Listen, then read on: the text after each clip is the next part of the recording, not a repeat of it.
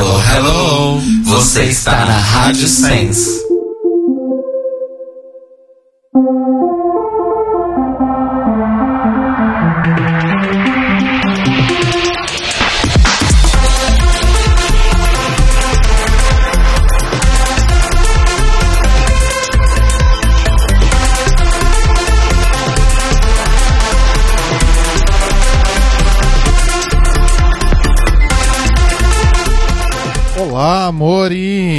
Estamos começando mais um The Libraries Open ao vivo, aqui pela Rádio Sense, em sensecast.org. Eu sou o Rodrigo. Eu sou o Telo. Eu sou o Cairo. E estamos continuando aqui com a nossa empreitada, nossa super iniciativa Hashtag Voto Colorido, entrevistando candidatos ao Legislativo, não é, Telo? Exatamente. E como a gente sempre gosta de lembrar em todo episódio, dois recadinhos importantes. É, quem tá mandando agora as perguntas pra gente poder adicionar na pauta, a gente não está adicionando, mas estamos lendo, estamos guardando aqui com a gente. Mas como a gente já fez mais da metade das nossas entrevistas, não tem como a gente adicionar pautas agora, porque seria injusto com as pessoas que já foram entrevistadas, né? Porque elas não teriam oportunidade de responder sobre aquilo. Mas muito obrigado pela ajuda de vocês, a gente tá anotando aqui e quem sabe a gente use elas para uma segunda coisa, num segundo momento depois das eleições. E o segundo disclaimer é que lembramos sempre que opini as opiniões expressas aqui são dos candidatos e não do The Libraries Open ou da Rádio 6. Então vocês podem ir lá e conversar com eles nas redes deles. Exato. E hoje nós teremos o que, Cairo Braga? Hoje. É pra falar tudo? Não sei, se você quiser, coração. Bom, hoje a gente está tendo. Você quer uma cola? Ridículo. Hoje a gente tá tendo aqui no, no nosso estúdio no Cambuci, na, na Termas de Calabaças do Cambuci. Estamos recebendo ao vivo o Todd Tomorrow, que é candidato a deputado estadual, pelo pessoal aqui por São Paulo. Boa noite, Todd. Bem-vindo aos nossos estúdios. Boa noite, obrigado pelo convite. Estou bem ansioso aí pra gente uh, colocar aí as, as propostas aí pra o pessoal conhecer melhor aí a nossa candidatura. Arrasou. Enquanto o Cairo faz a transição, eu vou fechar a porta porque tá entrando ônibus aqui. Passando aqui dentro de casa, gente. Sempre, todo dia.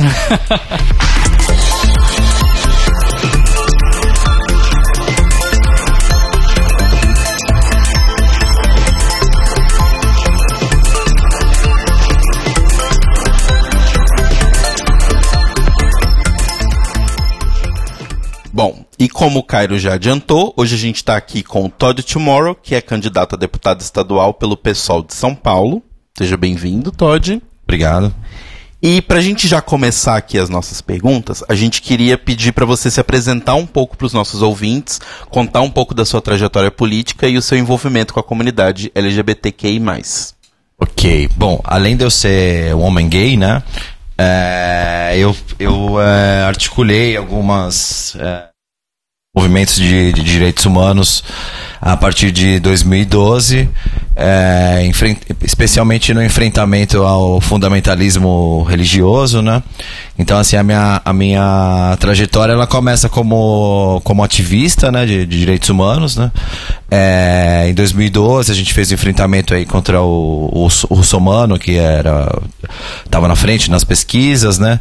Em 2013, a gente também é, é, acabou formando um grupo chamado Pedra no Sapato, que é um coletivo que se debruça nessas pautas de direitos humanos também. E a gente organizou aqueles atos contra o Feliciano, já, já em 2013, né? E de lá para cá, a gente vem, vem acumulando é, adversários, na verdade. Porque né, vão sempre aparecendo, daí. Desde a da, da, da banda podre da, da polícia militar até por exemplo quando o Eduardo Cunha ainda era é, candidato a presidente da Câmara Municipal muni, aliás da Câmara Legislativa né, a gente é, fez muitas campanhas na internet, inclusive para mostrar quem são, quem são essas figuras, né? Porque eu sempre me interessei um pouco por esse, esse chamado baixo clero, né? Esses deputados com menor é, expressão e o Eduardo Cunha era o líder desses, desses, desses é, deputados. Então é a gente acabou concentrando fogo nesse, nesse, é, ne- nesse perfil de, de, de deputado, né? Especialmente da, da, da, Câmara Federal. E de lá pra cá a gente tem, tem feito essas, esses enfrentamentos, assim, né?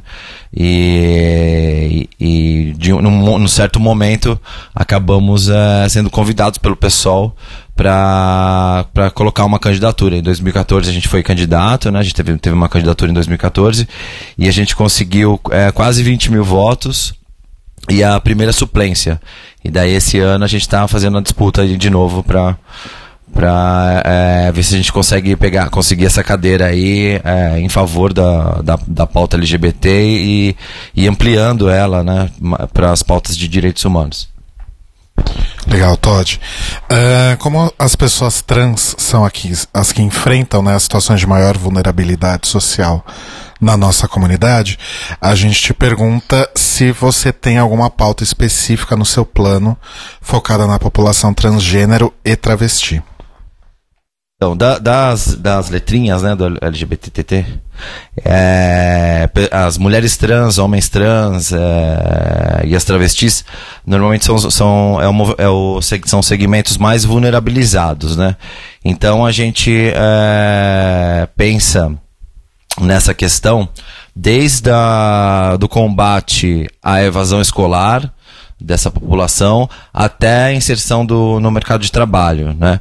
É, também é, é muito pauta estadual a parte de segurança pública, né? porque as polícias, o grosso das polícias, elas são elas são é, equipadas e é, comandadas pelo chefe do executivo, né, o, o governador.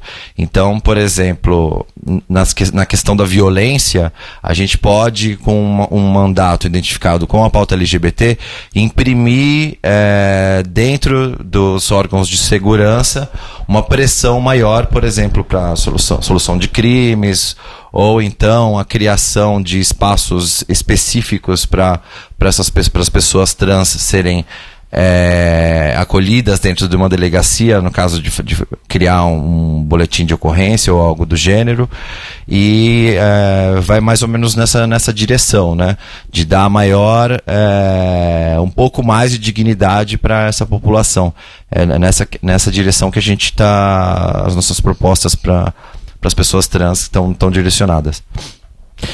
Todd, você prevê interseccionalidades no seu projeto de mandato, como propostas também focadas em mulheres, cis e heterossexuais, pessoas negras, populações indígenas, pessoas com necessidades especiais e todos os outros vários grupos minorizados? Sim, a gente eh, especifica, por exemplo, eh, que eh, desses grupos minorizados ou de minorias, né, que a gente precisa tratar, por exemplo, da questão de pessoas de eh, religião de matriz africana, por exemplo, né. Eh, também eh, falamos sobre mulheres negras periféricas, que, que é também um, um- que são minorizadas, que é a maioria da população, mas eh, são, são minorizadas também.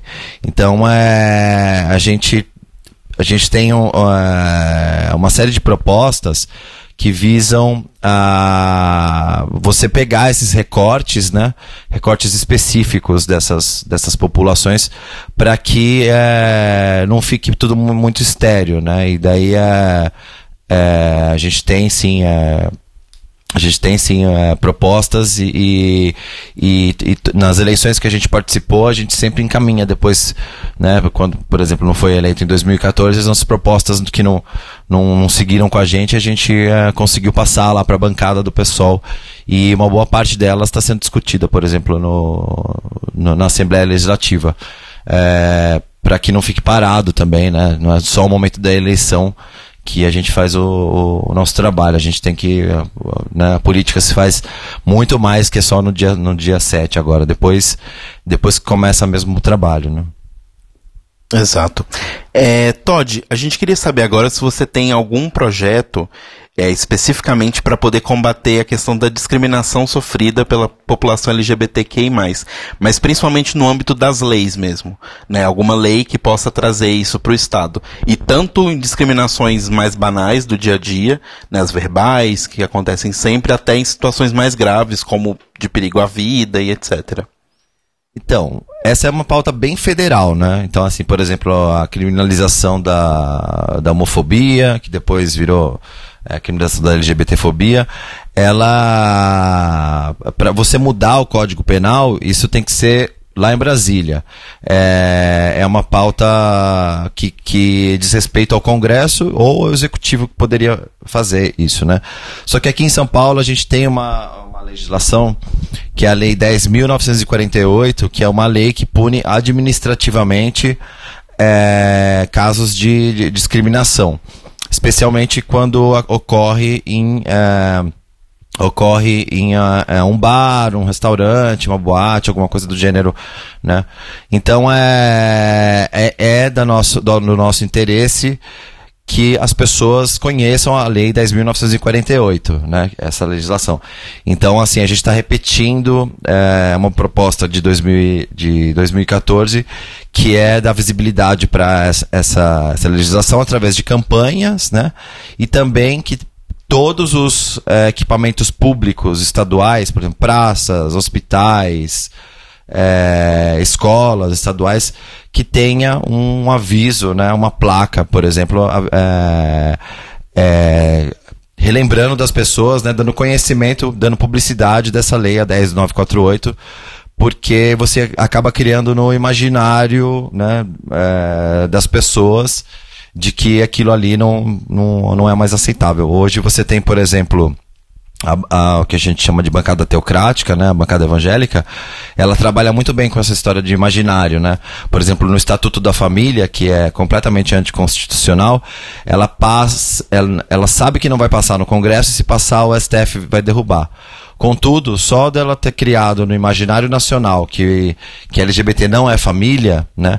Isso acabou sendo replicado em outros. É, em cadeia em outros espaços. A Assembleia Legislativa de Alagoas, por exemplo, tirou casais homoafetivos do plano do Minha Casa Minha Vida por conta do que estava acontecendo lá em Brasília, né?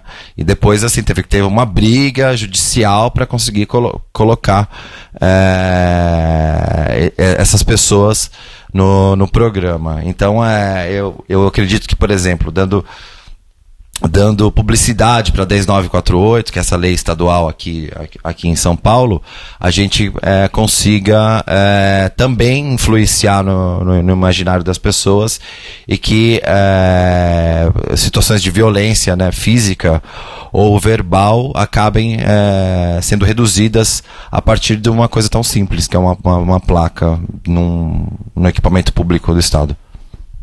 Exato. Todd, é, a gente separou algumas pautas aqui que são consideradas polêmicas pela nossa sociedade de uma forma geral.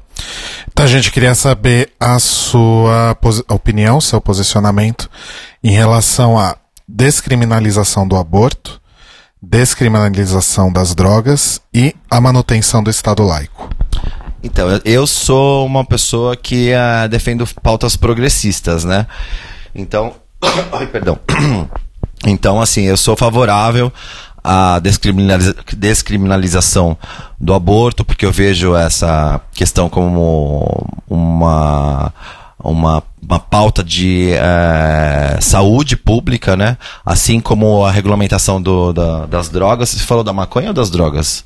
Falei das drogas de uma tá. forma geral, mas. Mas se você quiser especificar, tudo bem. É, eu sou favorável, por exemplo, às políticas de redução de danos. A gente tem propostas sobre isso, né? E elas são, muitas vezes, elas são é, é, criminalizadas, essas a, a, é, ações de redução de danos. Por exemplo, já fui em festas em que é, é, tinha uma galera lá que estava é, explicando para as pessoas como como é, você não ter uma bad depois para o uso de drogas, né? Então, assim, como eu sou bem progressista e até libertário nessas questões, eu sou favorável também a que se regulamente a, a, a, as questões das drogas, né? Até porque você, quando você deixa completamente fora de controle no, que, no, no mercado paralelo, no mercado ilegal, a gente não tem controle nenhum né, da, dessas substâncias e isso acaba, retroalimentando é, a violência.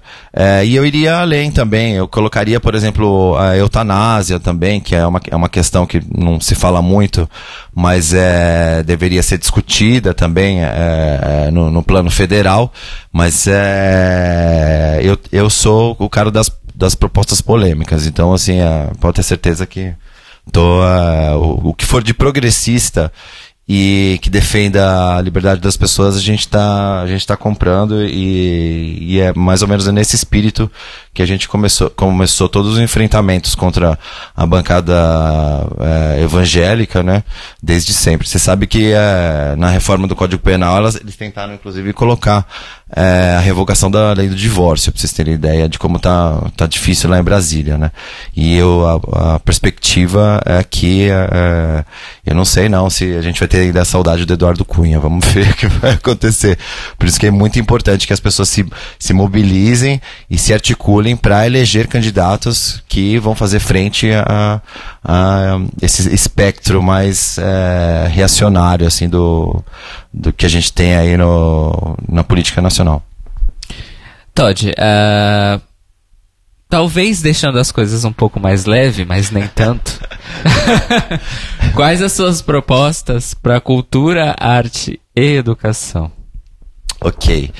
É, eu sou eu sou um cara da daquelas festas de festas de rua, né? Festas, é, especialmente uh, posso falar o nome das festas? Claro. eu frequento muito a Caps Lock, a Ode, a Mamba Negra, que são aquelas fe aquelas festas é, itinerantes, que elas acontecem nas, nas ruas, horas em, é, é, também em é, fábricas abandonadas e tudo mais.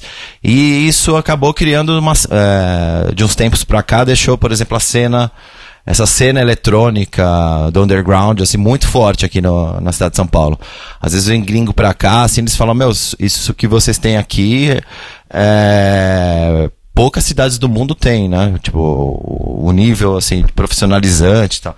Então, assim, pra, na área de cultura, eu queria muito favorecer, por exemplo, essas, é, esses espaços que são espaços também de resistência, né, e espaços é, libertários, assim, que, onde, as pessoas podem é, ser quem elas são, né, então, assim, acho que são, são, são uh, territórios importantes de, de serem protegidos, né, na, na área de cultura. É, na área de educação, eu tenho uma proposta que ainda passei, passei à frente, mas ela não foi ainda concretizada, de que era criar uma, uma creche noturna para a gente testar, por exemplo, é, para profissionais que trabalham à noite, por exemplo, em, a, na área de enfermagem, assim, você tem, você tem, isso é muito comum, né, da, da, mulher não ter com quem deixar, é, se for uma mãe solteira, então, e, é, e para dar essa atenção à primeira infância. É, também a gente quer muito é, combater a evasão escolar de LGBTs, de outros grupos é, minorizados também. Acho que isso é muito importante é, num, num momento em que a gente tem é, é, no poder um grupo conservador e que é, é possível que a gente tenha também uma, uma, uma onda fascistoide a partir lá da, da, de uma pre, eventual da presidência do ele não, né? Então é você falou é, educação, cultura e arte. E arte. Que é. entra na cultura, mas é, enfim. É isso, né? e, e, e, também é, aqui falando sobre a, a pauta LGBT, né? É, a gente pode também, é, através de editais, é, chamar é, artistas LGBTs que estejam interessados, por exemplo, até ter acesso ao algum programa algum programa de financiamento do, aqui no estado de São Paulo que que acaba é, sendo meio, meio esquecido, mas é, existem vários editais aqui que são, são, são interessantes, assim, pra, que dá, daria, por exemplo, para direcionar para a cultura LGBT. Entendi. É, Todd, um assunto que você abordou no seu anúncio de candidatura envolve questões de saúde pública e meio ambiente, né, envolvendo a questão do agronegócio e da exploração extrativista. É, a gente queria saber, dentro da escala estadual, né, que vai ser a escala que você vai atuar, quais são os seus projetos para esse âmbito? Então, a gente tem um, um, um grande problema, porque lá a, a LESP, a Assembleia Legislativa de São Paulo, ela é conhecida como a casa de descanso dos fazendeiros do interior paulista, né? Então, assim, é, é, e é um grupo é um, é um grupo é, conservador e tem os reacionários juntos, né?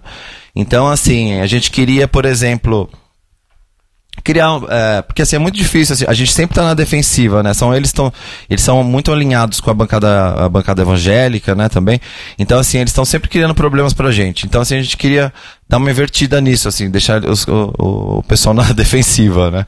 Ainda que por exemplo eu sou uma pessoa que é, é, tenho é, por exemplo é, restrições ao, ao, uso de defensivo, alguns, muitos defensivos agrícolas, né, que eles chamam, que é o, o veneno, né, na verdade, eles chamam de defensivos agrícolas.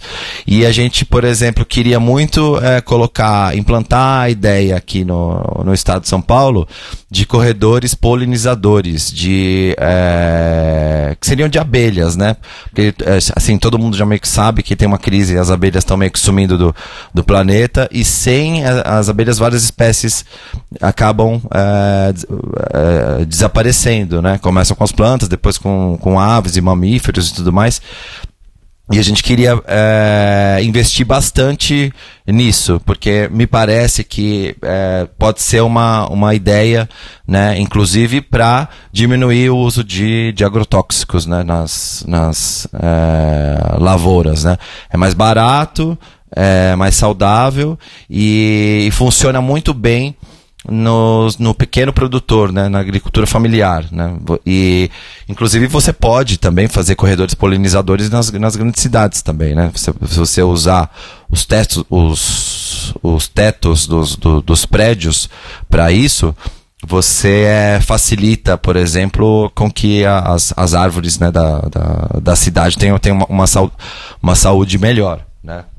E a ideia é, é de criar é, é essa, esse, esses corredores, é, eu acho que é a nossa principal ideia na, da parte de, de, de agroecologia, digamos, digamos assim. Mas você tinha perguntado mais alguma coisa, né? É, sobre essa questão de. Como é que eu posso dizer? Sobre a questão de saúde pública, né, também envolvendo essa questão do meio ambiente, mas essa exploração extrativista, do tipo, ideias que vocês possam levar né, pro, pro âmbito estadual de como combater justamente essa exploração que acontece no interior do estado, principalmente, de fazendas gigantescas, don, né, que tem um único dono, às vezes uma hum. família, etc. Sim, é justamente é, é dando total é, apoio e suporte para para agricultura familiar, né? Que, o alimento que a gente come é, mesmo, me parece que é quase 70% o, o número do alimento, do alimento é da agricultura familiar, né? Então, assim, é, é a gente precisa é, é, disponibilizar crédito para essas pessoas, que normalmente o crédito é para o grande agricultor. É, e, e, fazer com que, por exemplo, nos programas de, de merenda, merenda escolar, garantir de que, é, a, se não todo, mas a maior parte seja, seja feito através do, da agricultura familiar. Tem uma, uma proposta que, que é meio, meio Blade Runner, assim, é, mas que a gente gosta muito, que é, é de, criação faze de criar fazendas é, urbanas, né? Que é pegar alguns esqueletos prédios que são da, da, da, da do Estado, é, reformá-los e criar, é, você criar é, fazendas urbanas, né, legumes, vegetais e tudo mais, é, já tem tecnologia para isso. Você, a, você diminui em muito o custo do transporte, né? Então a gente tinha é, em alguns lugares do mundo, por exemplo, na Suíça já tem, eles já estão é, experimentando isso. E em Nova York, tipo, num, num modelo menor que ainda é só são em containers, né? Mas é, seria muito interessante a gente experimentar isso como um, um, um, negócio urbano também, né? E eu acredito que, por exemplo, com o não uso de, de pesticida e, e também com, a, com o transporte é, sendo reduzido, que é, acabaria de alguma maneira reduzindo o, os custos. Então, assim, é, é, a gente quer colocar esse debate aí também aqui, na, aqui no estado de São Paulo. Me parece que, que é uma é, a gente pode tipo, é, pegar a vanguarda dessa, dessa questão também. É, Todd, uma outra questão que você levanta também em redes sociais é o cumprimento de leis que existem, mas não são aplicadas. Você falou agora há pouquinho, então, sobre a lei estadual antidiscriminação. E você mencionou também nas redes a Lei Federal do Ensino de Cultura e História Afro-Brasileiras. Como é possível mudar esse quadro de descumprimento legal? Então, só para é, retomar, a 10948 é uma lei anti, antidiscriminação aqui do Estado de São Paulo, né, que ela, ela não é, é, efetivamente cumprida, né, porque as pessoas não sabem que ela existe, que ela existe e, e mesmo quando é, você vai é, você vai pedir para que ela seja cumprida, né, vai acionar o Ministério Público ou é, algum outro órgão, há uma certa dificuldade. A polícia também não, não desconhece, né? É, já a, a lei é, que, você disse sobre é, o ensino da história da África, ela é uma legislação federal e ela não é cumprida por puro racismo institucional, né? Porque a gente tem uma educação eurocêntrica, né? Então a gente sabe muito, muito sobre é, a civilização grega, né? Roma e tudo mais, mas acaba ignorando essas questões né, de, é, da África, né? Porque me parece é, que no, no ensino o que é colocado é que lá era um depósito de gente e daí foram lá, pegaram essas pessoas e trouxeram para cá para escravizar. Mas não, assim, tem, tem toda uma. Eram príncipes e rainhas e reis que, que foram né, massacrados e trazidos para cá. E assim, seria interessante se a gente, a gente tivesse é, também acesso a esse tipo de informação. É uma, uma legislação federal que está em vigor e que ela não é respeitada né, em muitos, muitos aspectos. É, até o ensino de, de espanhol, por exemplo, aqui no, no estado de São Paulo, eles estão o pessoal que está correndo com a, com a disputa para tentar voltar uh, o ensino de espanhol é, tem uma certa dificuldade justamente por preconceito né, do legislador e também do, das escolas e tudo mais. Então, assim, como a gente precisaria é, fazer pressão no nível do, no nível legislativo e no executivo e também as escolas também, né? Mandando material para as escolas, garantindo que, que o material é, que vá para as escolas contenham esse conteúdo e fazer a disputa, por exemplo, lá na Comissão de Educação e na Secretaria de Educação. Acho que é, é, é a partir daí que você consegue é, imprimir alguma pressão e conseguir algum resultado. Bom, antes da gente encerrar, é, a gente queria que você fizesse considerações sobre algum assunto que você acha importante destacar e que a gente acabou não abordando aqui e uh, deixar o seu recado aos eleitores LGBTQI do nosso estado e falar porque eles merecem, porque você merece o voto deles. e pode ficar à vontade que ó, tem tempo aqui. Ok. Não, olha, gente, é eu achei muito interessante que esse ano a parada aqui de São Paulo, o, o tema foi vote LGBT, né? Achei é, LGBT, dos LGBTs empoderados, a gente, é, a gente na. É, porque assim, a gente tem é, aliados no, no Congresso, ou nas assembleias legislativas, ou na Câmara Municipal. É, mas os aliados não dão conta, né? Eles não sabem da nossa, da nossa realidade, qual que é a nossa qual, é, quais que são as nossas disputas e, e acabam é, muitas vezes é, falando de forma superficial sobre, sobre né, o que a gente é, do que a gente precisa. Então assim o meu o meu recado que eu queria falar era sobre isso mesmo, sobre votar em pessoas LGBTs, pessoas que é, é, têm um histórico de militância, que estejam é, bem alinhadas com, com as pautas progressistas também, né? Porque não adianta o, o cara ser LGBT e defender, defender as pautas LGBTs, mas ser um misógino, né? Um racista, e assim, é, assim não, não, não vale pra gente. Então, é eu acho que é mu muito importante a gente ter, inclusive, mandatos guarda-chuvas, né, de defesa da, da, da, comunidade, especialmente se o pior vier a acontecer, né. É, aqui na, na Assembleia Legislativa, a gente provavelmente vai ter um, um, um governador que vai estar tá ou do, do hostil ao neutro pra gente, né. Os três primeiros candidatos, eles têm essa, essa, essa postura, né?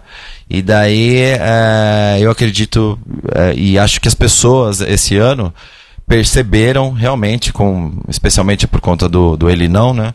Que vai ser muito importante que a gente tenha esse, esses espaços de resistência aí nesse próximo período. Então eu, eu espero é, ter uma boa, boa, votação e o meu, eu peço o, meu, o, o voto de quem está ouvindo, porque eu acho que eu sou a pessoa que é, dilato a agenda, a agenda LGBT para a agenda de direitos humanos, para a agenda do meio ambiente, para a agenda da educação, para a agenda da cultura, e eu consigo transitar é, em vários campos, né? Então, assim, eu, política é, cons, é consenso, né? Eu acho que tem um enfrentamento, né? Por exemplo, eu tenho meus, meus inimigos lá, né?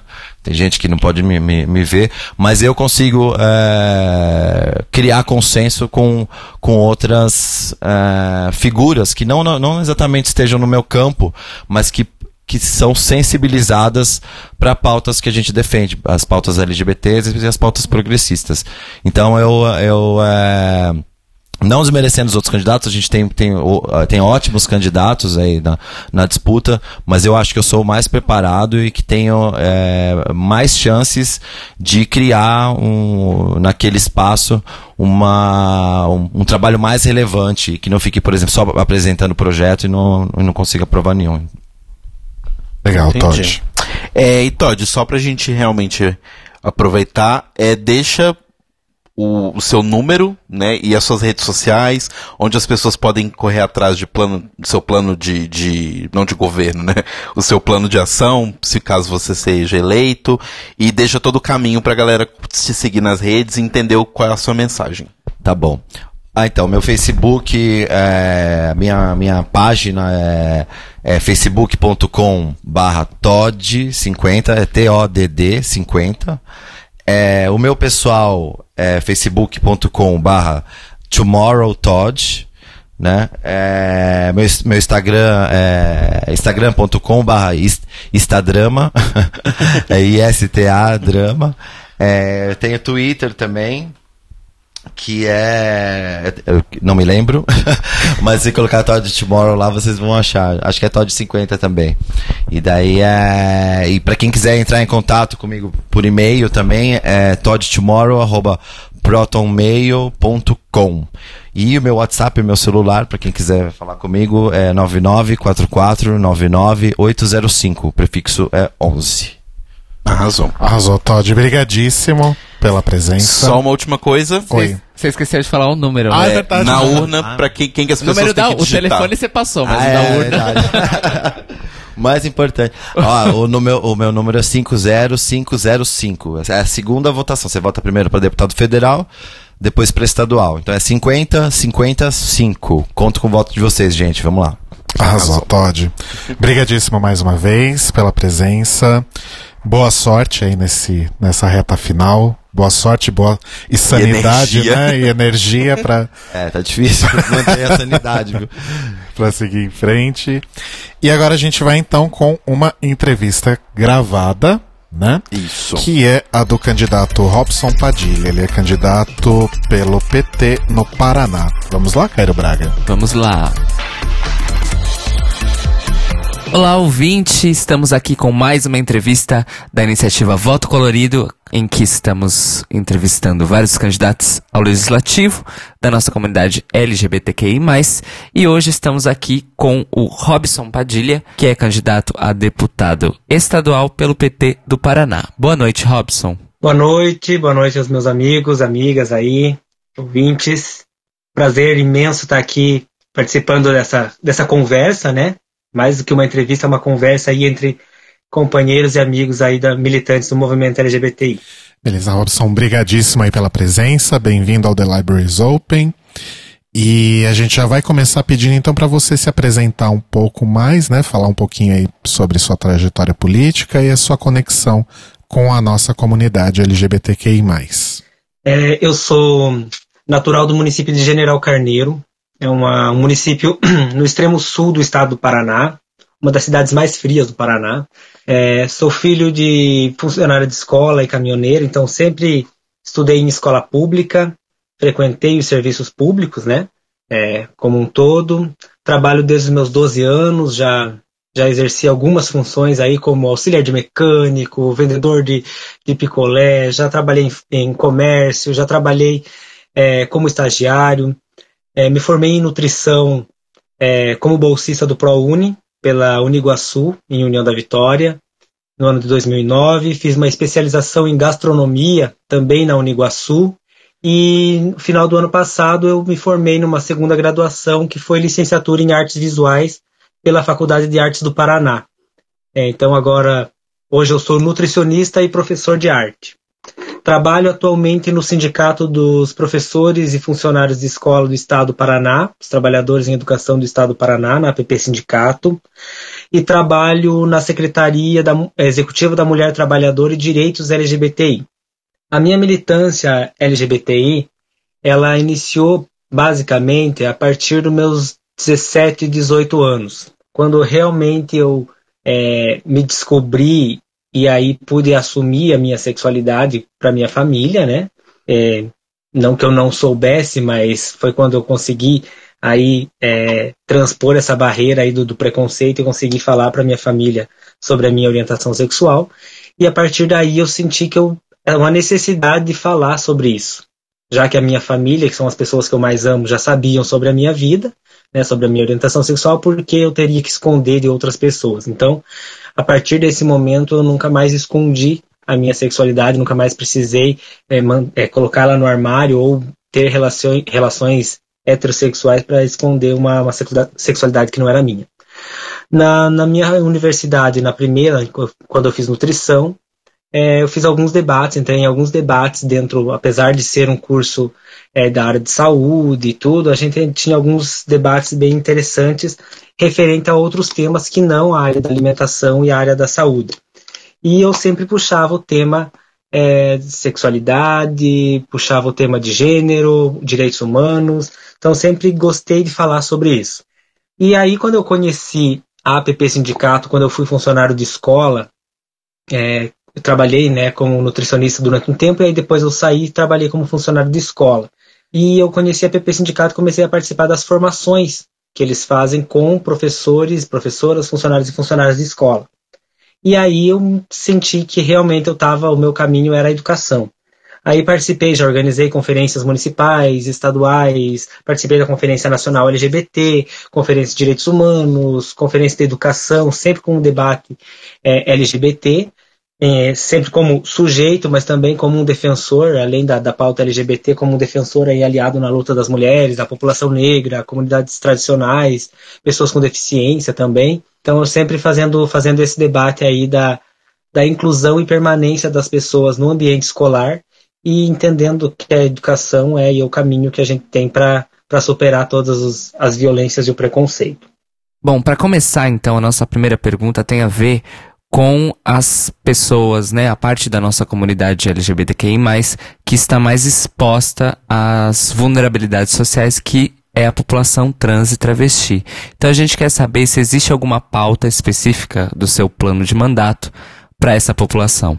Então, Cairo, é, eu enquanto sujeito cisgênero, é, homossexual, é, uma das minhas pautas também, né, minha pauta prioritária ela é é, renovação na política, enquanto juventude, enquanto é, sujeito LGBT, e também levar a nossa pauta para discussão e para debate. Eu acho que é isso que é importante para a gente. A gente precisa fazer isso, a gente precisa dar visibilidade a essas pessoas que já são invisibilizadas aí por muitos e muitos anos.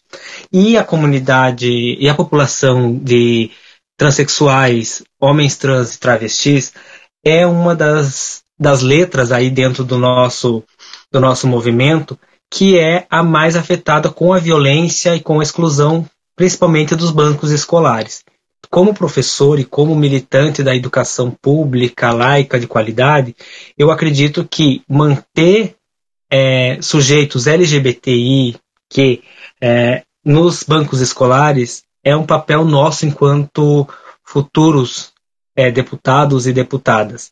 A gente precisa garantir que essas pessoas elas concluam seus estudos, que elas permaneçam nas escolas, para que elas possam buscar uma nova forma e uma oportunidade de emprego que não seja a prostituição, que muitas vezes a elas e a eles é colocada. Né? Não tenho é, problema nenhum com, com esse debate, né? Porque as pessoas pensam, ah, não, mas falar de prostituição, temas tabus e tal, não tem problema nenhum em falar sobre isso, mas assim, dá a oportunidade para que essas pessoas possam vir a ter é, outras é, formas de, de sustento e de economia para sua vida, né?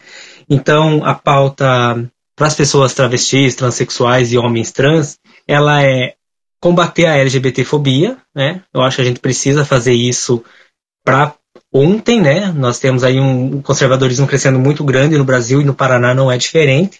E a gente precisa, primeiro, é combater, é criminalizar a, a LGBTfobia e aí criar mecanismos para que a educação não exclua, não expulse a, a nossa população transgênero das, dos bancos escolares.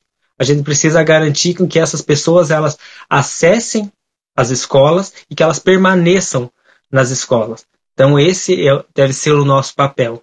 É claro é, que a gente pensando dessa forma, a gente está pensando nessas que ainda estão em idade escolar, né? As pessoas transgênero em idade escolar. Mas é aquelas que já saíram da idade escolar, que muitas vezes não concluíram, mas que possam voltar a concluir. Então, o, o nosso governo federal, o nosso plano de governo é, do Haddad, ele tem aí, tra traz aí o Transcidadania, que foi um programa que deu certo em São Paulo, um programa assim que, que deu visibilidade, deu dignidade realmente para as pessoas transexuais e transgênero, né? E então a nossa ideia para dentro do, do estado do Paraná, além desse projeto Transcidadania no, a nível nacional, é trazer é, esse debate ampliando não só para a área da educação, para a população LGBT, mas para todos os serviços públicos que o Paraná oferta hoje. Né? Seja a área de saúde, segurança pública, assistência social. Então, é garantir políticas públicas para a população LGBTI como um todo, e aí trazendo bastante um enfoque das pessoas transgênero e transexuais, que são as mais afetadas aí com a violência, com a exclusão, como, como eu falei no início da, da resposta.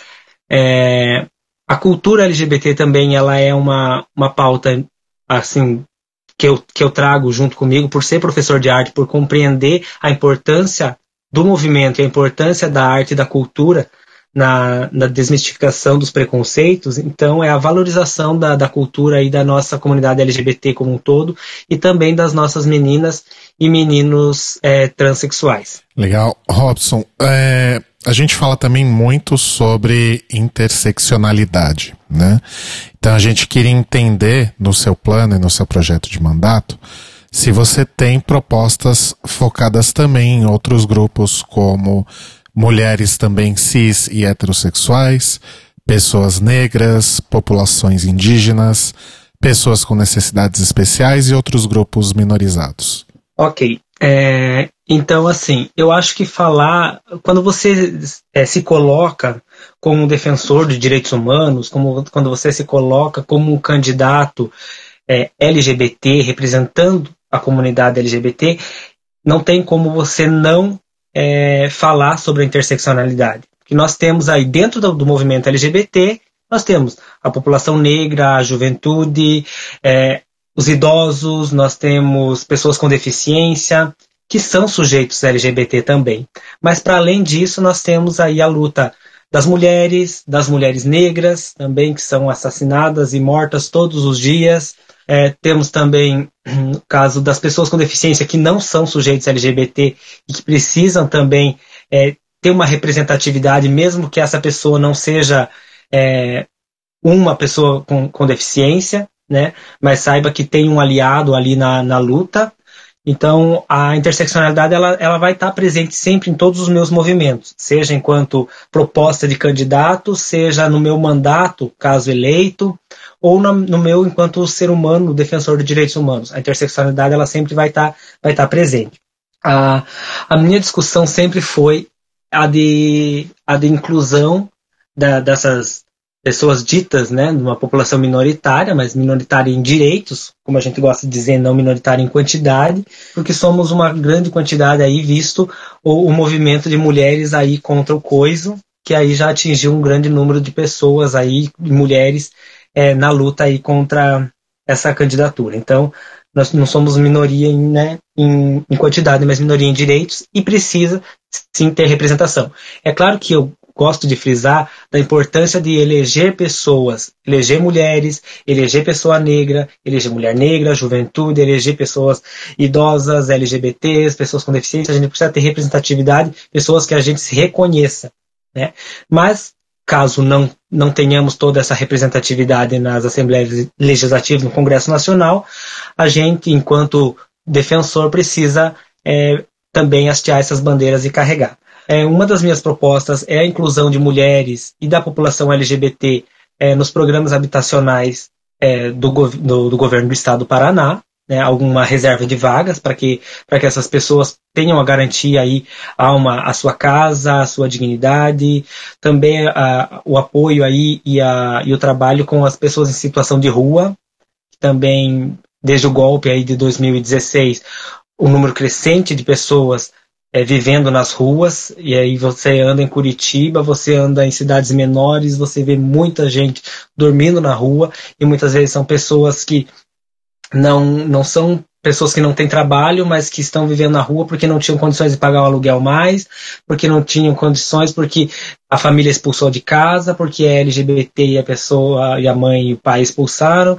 Então são pessoas que estão vivendo na rua hoje e que precisam também ter esse reconhecimento e esse, e esse apoio para do, do, parlamento, né?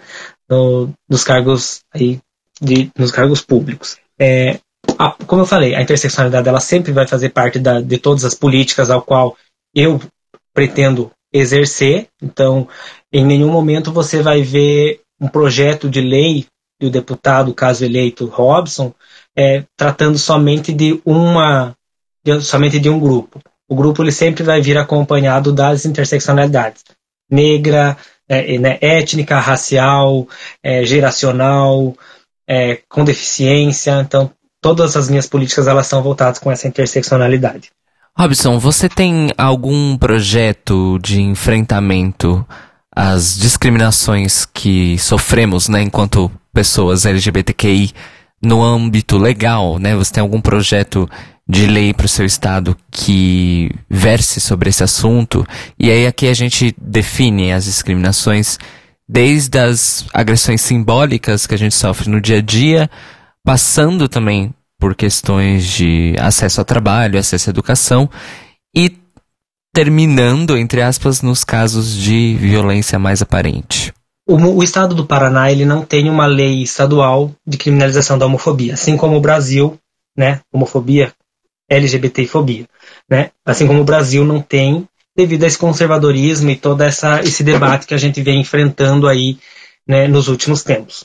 A minha, a minha uma das minhas maiores bandeiras, com certeza vai ser, e talvez um dos primeiros projetos ao qual eu pretendo apresentar, caso eleito, vai ser a de um contraponto aos projetos da Lei da Mordaça, que, a grosso modo, chamam-se de escola sem partido.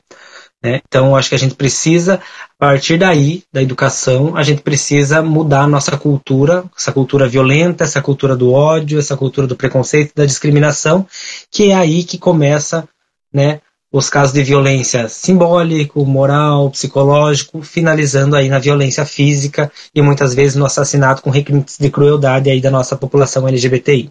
Então, projeto para educação é, por uma escola livre do preconceito, ainda não temos, né? Mas é, é, uma das minhas bandeiras é, prioritárias e também a criminalização da LGBTfobia no estado do Paraná, que é o âmbito ao qual eu exercerei, né, o mandato caso eleito. E, mas assim, não é somente a criminalização para pegar o cara que assassinou a travesti e colocar no sistema carcerário que nós temos hoje.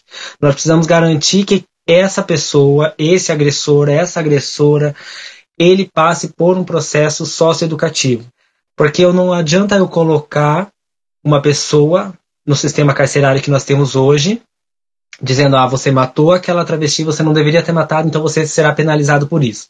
Na sociedade que nós vivemos, que é uma sociedade punitiva, somente punir com a prisão no sistema carcerário que nós temos, não vai resolver o nosso problema, que é a mudança de cultura violenta que nós vivemos e vivenciamos todos os dias. Então, a gente precisa que esse projeto de lei, caso né, apresentado e debatido, ele venha com mecanismos de socioeducativos para esses agressores. Eles precisam passar por um processo de compreender que a violência LGBTfóbica ela não pode acontecer. Eu não posso violentar a outra pessoa por qualquer situação, muito menos por eu não concordar com a sexualidade, com a identidade de gênero, com a expressão de gênero, ou seja lá qual a diferença que aquela pessoa tem de mim. Então a gente precisa ter esse acompanhamento com esses agressores para que eles não voltem a ser novamente agressores assim que sair da, do seu sistema punitivo. Então são duas bandeiras assim que eu estou encampando muito, que é a decriminalização e também a da educação, porque se a gente não mudar a cultura violenta, infelizmente todo o nosso trabalho é, é, é muito assim de, de apagar incêndio. Né? A gente precisa exterminar com esses focos de, de incêndio aí no, no estado do Paraná, e aí se a gente conseguir isso ampliar para todo o Brasil. Bom, agora a gente vai entrar em algumas pautas que são consideradas bastante polêmicas aí pela nossa sociedade, né? Então a gente queria saber seu posicionamento em relação à descriminalização do aborto, descrimina descriminalização das drogas e a manutenção do Estado laico. Eu gosto de dizer que esses temas eles são polêmicos, eles são polêmicos para uma sociedade que conservadora, né? para gente que faz essa, esse debate, eles não são polêmicos, eles são é, debates necessários. A gente precisa falar sobre isso para desconstruir toda essa mentira, essas notícias falsas aí que, o, que os grupos conservadores vêm criando. Então, é, em relação à descriminalização do aborto, das drogas, e aí também esse enfrentamento à guerra às drogas e à manutenção do Estado laico, eu digo que eu sou favorável a esses três temas. Né? Eu sou favorável à descriminalização do aborto. Eu acho que uh, não, não sou mulher, não, não, né, não é no meu corpo que isso acontece. Então, eu, enquanto homem cisgênero, eu não tenho que opinar contrário ao, ao desejo da que aquela mulher faz com seu corpo ou do que ela deixa de fazer com seu corpo. Né? Acho que cada mulher tem que ter essa, desculpa, essa liberdade com o seu corpo e aí é o, é o seu corpo, é ela que, que tem que demandar isso. Né? Então, a descriminalização do aborto, eu sou favorável pelo, por entender e por compreender, enquanto aliado da luta das mulheres, é, por compreender que essa é uma pauta necessária e urgente, vista a quantidade de mulheres, muitas vezes mulheres da periferia, mulheres pobres, mulheres negras, que estão sendo vítimas é, desse aborto clandestino, dessa, desse uso de medicamentos e, e né, na, dessas drogas para fazer o aborto que estão levando aí as suas vidas e muitas vezes levando até a sequelas grandes aí para suas vidas. Então eu sou favorável à descriminalização do aborto, é, das drogas. Eu acredito que as drogas elas elas são um problema de saúde pública, né?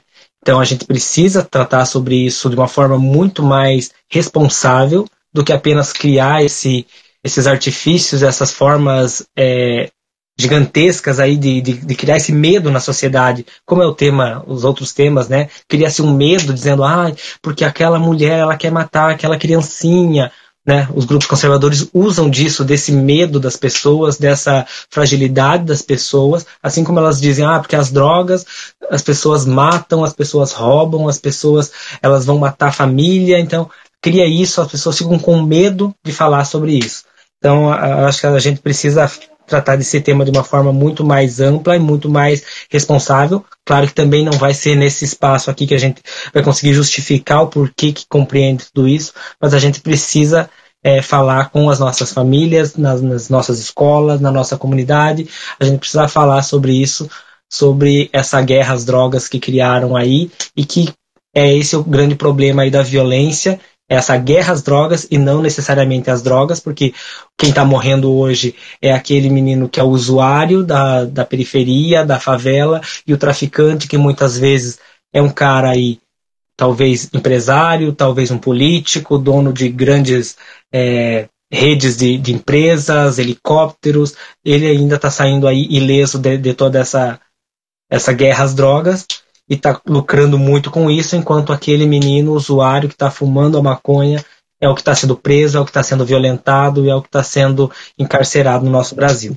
A manutenção do Estado laico, eu sou um menino criado numa, é, numa cultura cristã, né? Participei de todo o processo aí da, da cultura cristã e tal, né?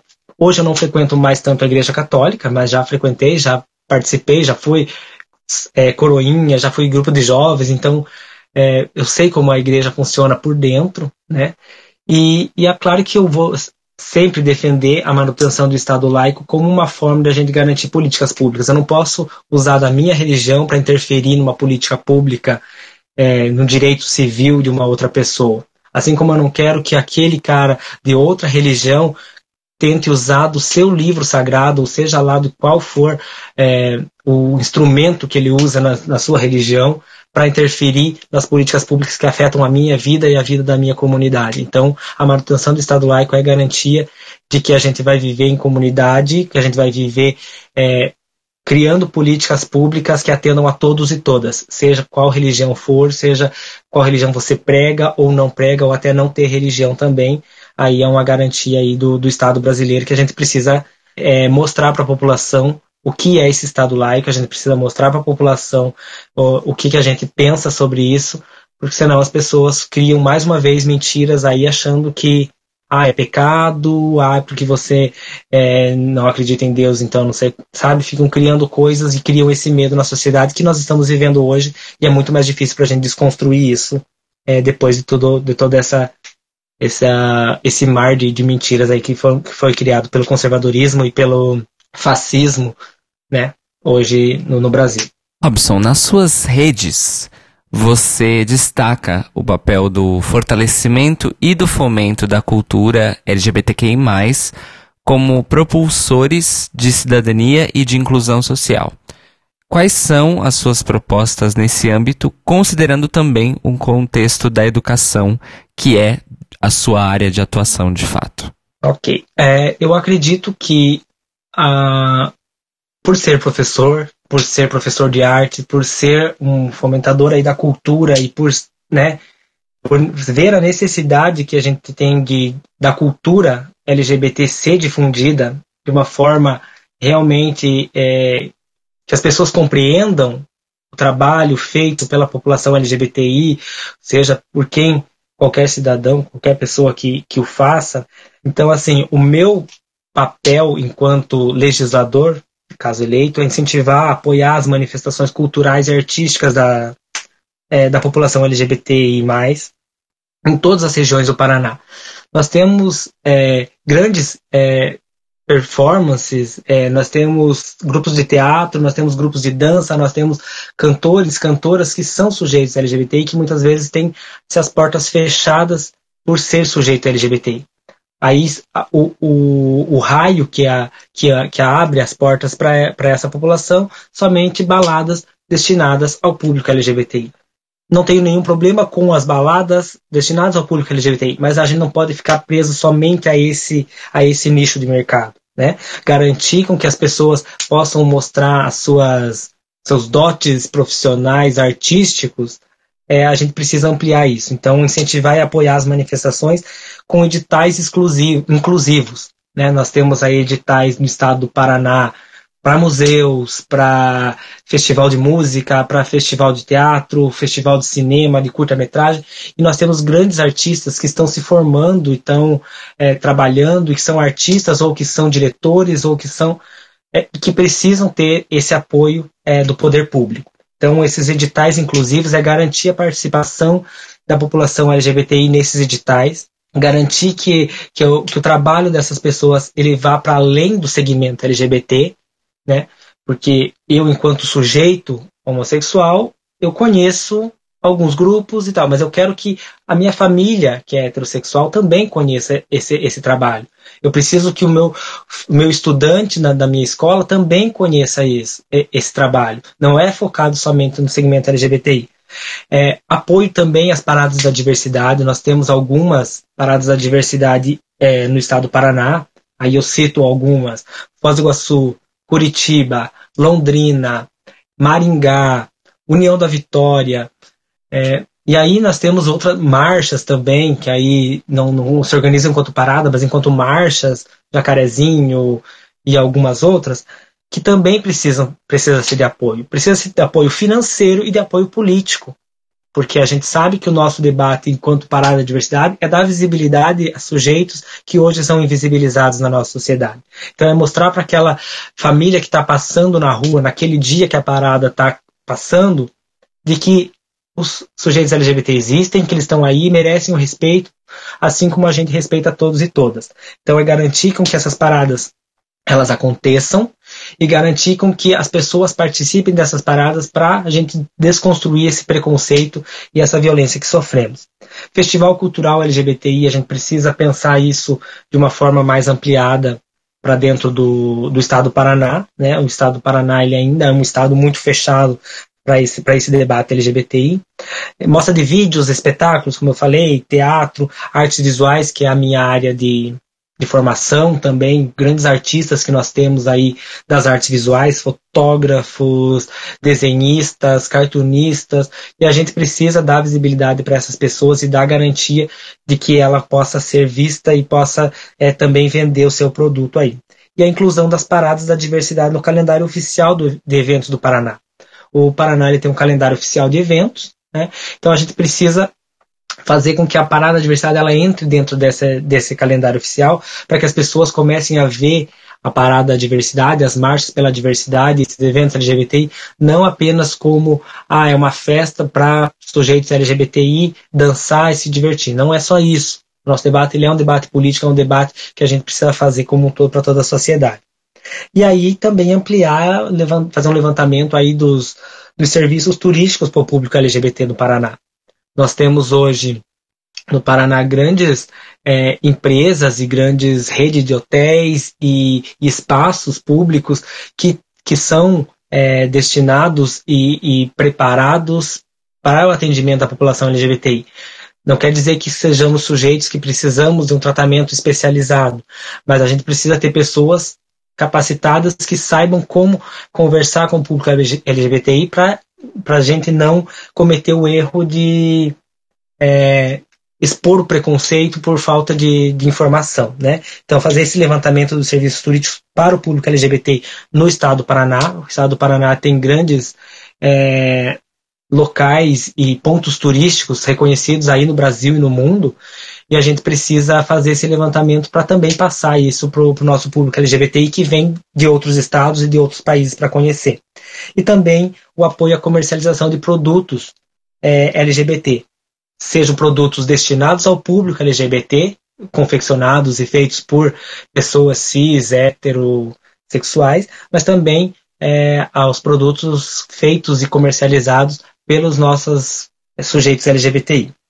E aí a participação dos nossos é, companheiros e companheiras lésbicas, gays, bissexuais, travestis, transexuais, homens trans, pessoas intersexo e todas as outras orientações sexuais identidade de gênero que temos também no, nos eventos esportivos. Né? Garantir a participação dessas pessoas com respeito à sua identidade de gênero, com respeito à sua orientação sexual.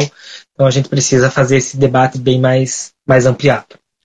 Legal, Robson. É, a gente tem ainda mais uns, uns cinco minutinhos. Eu queria te perguntar algo sobre. Bom, você mencionou na sua apresentação que você é um profissional da nutrição, né? E pelo que nós pesquisamos, você é um aliado das lutas campesinas. Então, quais propostas você tem para fortalecimento dos pequenos produtores agrícolas, incluindo aí também questões de reforma agrária? Como eu falei, eu sou do, do município de General Carneiro, ao qual a economia ela é basicamente extrativista de madeira, e aí pouca agropecuária, né, agricultura, pecuária como um todo, e sempre, e como enquanto é, nutricionista, também a defesa sempre do, do produto orgânico, do produto né, de origem que você sabe de onde está vindo, qual o produtor e todos esses cuidados que a gente precisa que a gente precisa ter. Sou totalmente contra o uso do agrotóxico, a essa bancada aí ruralista a nível nacional e no Paraná não é diferente, é, que aprova aí produtos e agrotóxico, cada vez mais o aumento é, desses produtos que fazem mal à saúde da população. Então, a minha defesa sempre vai ser do produto natural, do produto orgânico, de produtos de qualidade para nossa população. Né, garantindo alimentação saudável, garantindo alimentação para nossa população e, acima de tudo, alimentação saudável. Sou um, também um grande aliado aí dos, do movimento é, Sem Terra, movimento Trabalhadores Sem Terra, porque conheço, porque vivencio, porque tem, tem uns acampamentos é, do movimento Sem Terra no meu município e aos municípios ao qual eu já passei. Então, são é, um grupo de pessoas que estão aí lutando também na, é, a favor da agroecologia, da, do plantio. A gente sabe aí a produção do, do movimento MST é, de arroz, a gente sabe a produção do movimento MST aqui no Paraná da cachaça, é, de produtos de origem é, vegetal.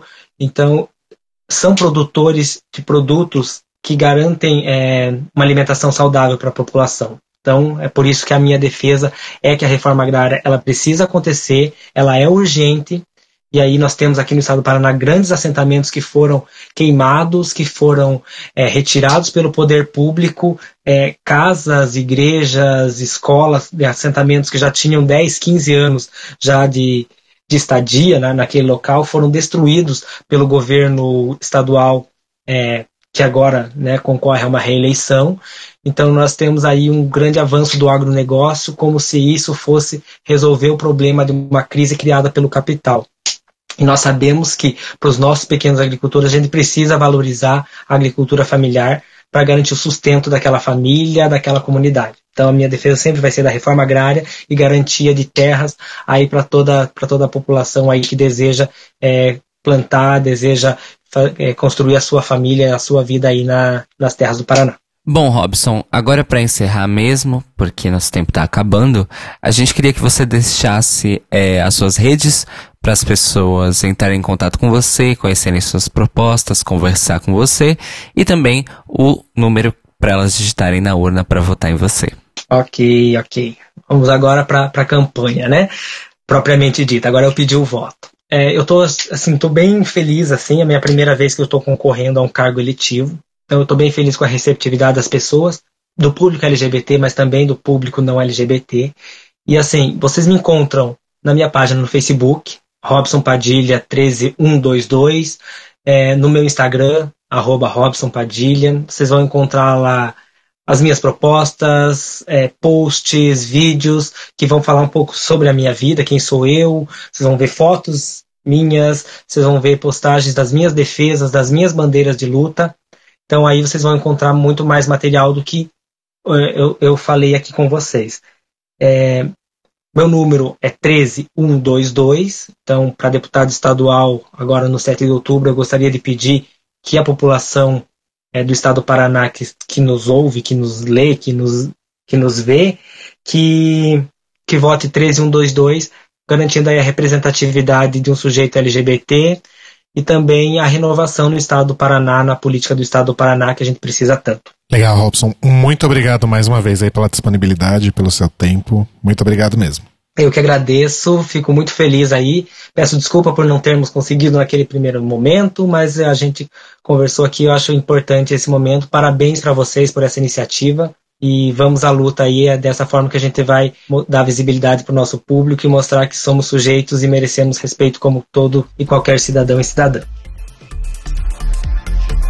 Bom, essa foi a entrevista então com o Robson Padilha, lá do PT do Paraná. E agora a gente vai com a entrevista do Vinícius Brasilino, que é candidato a deputado federal pelo PCdoB do Mato Grosso. Olá, ouvintes. Então vamos para mais uma entrevista dessa nossa rodada de entrevistas com os candidatos ao Legislativo do Brasil no ano de 2018. E agora a gente vai falar com o Vinícius Brasilino, que é candidato a deputado federal pelo PCdoB lá no Mato Grosso. Boa noite, Vinícius, tudo bem? Boa noite. Tudo bom com vocês? Tudo ótimo. Tá, já. Obrigado aí por ter aceitado o, o nosso convite.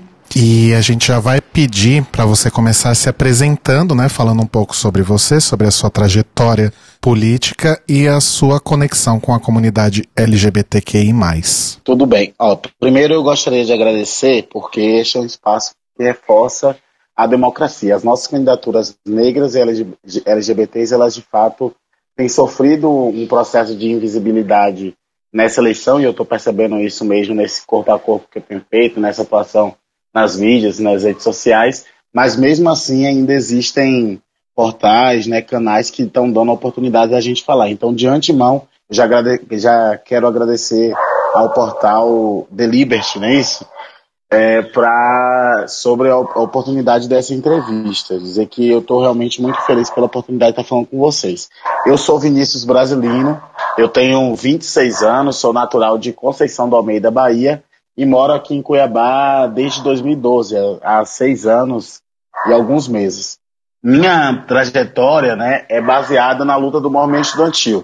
Eu tenho 13 anos de militância, desde novinho né, participo da militância do movimento estudantil, do movimento negro. É, em 2010, 2011, que eu pude ter mais proximidade com o movimento LGBT lá em minha cidade, em Conceição do Almeida, Bahia, né, quando é, organizaram a primeira parada LGBT lá. Então eu tive a oportunidade de participar de algumas palestras e tal. Como eu sempre gostei, e pelo movimento estudantil, né, de estar nos espaços de debate e representação estudantil, como também tem, tem estudante LGBT, então eu estava sempre nesses debates.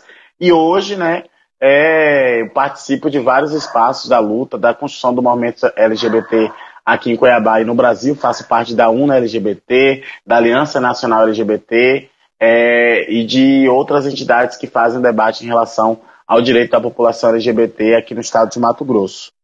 É, eu estou na militância, né, mais nessa área do movimento estudantil. Mas, por exemplo, a gente tem que enfrentar a luta pelo direito à educação da população LGBT, como a gente enfrentou no Plano Nacional de Educação, né, é, o direito à questão do emprego. Então, é, cotidianamente nós estamos nos organizando na, na, luta da população LGBT.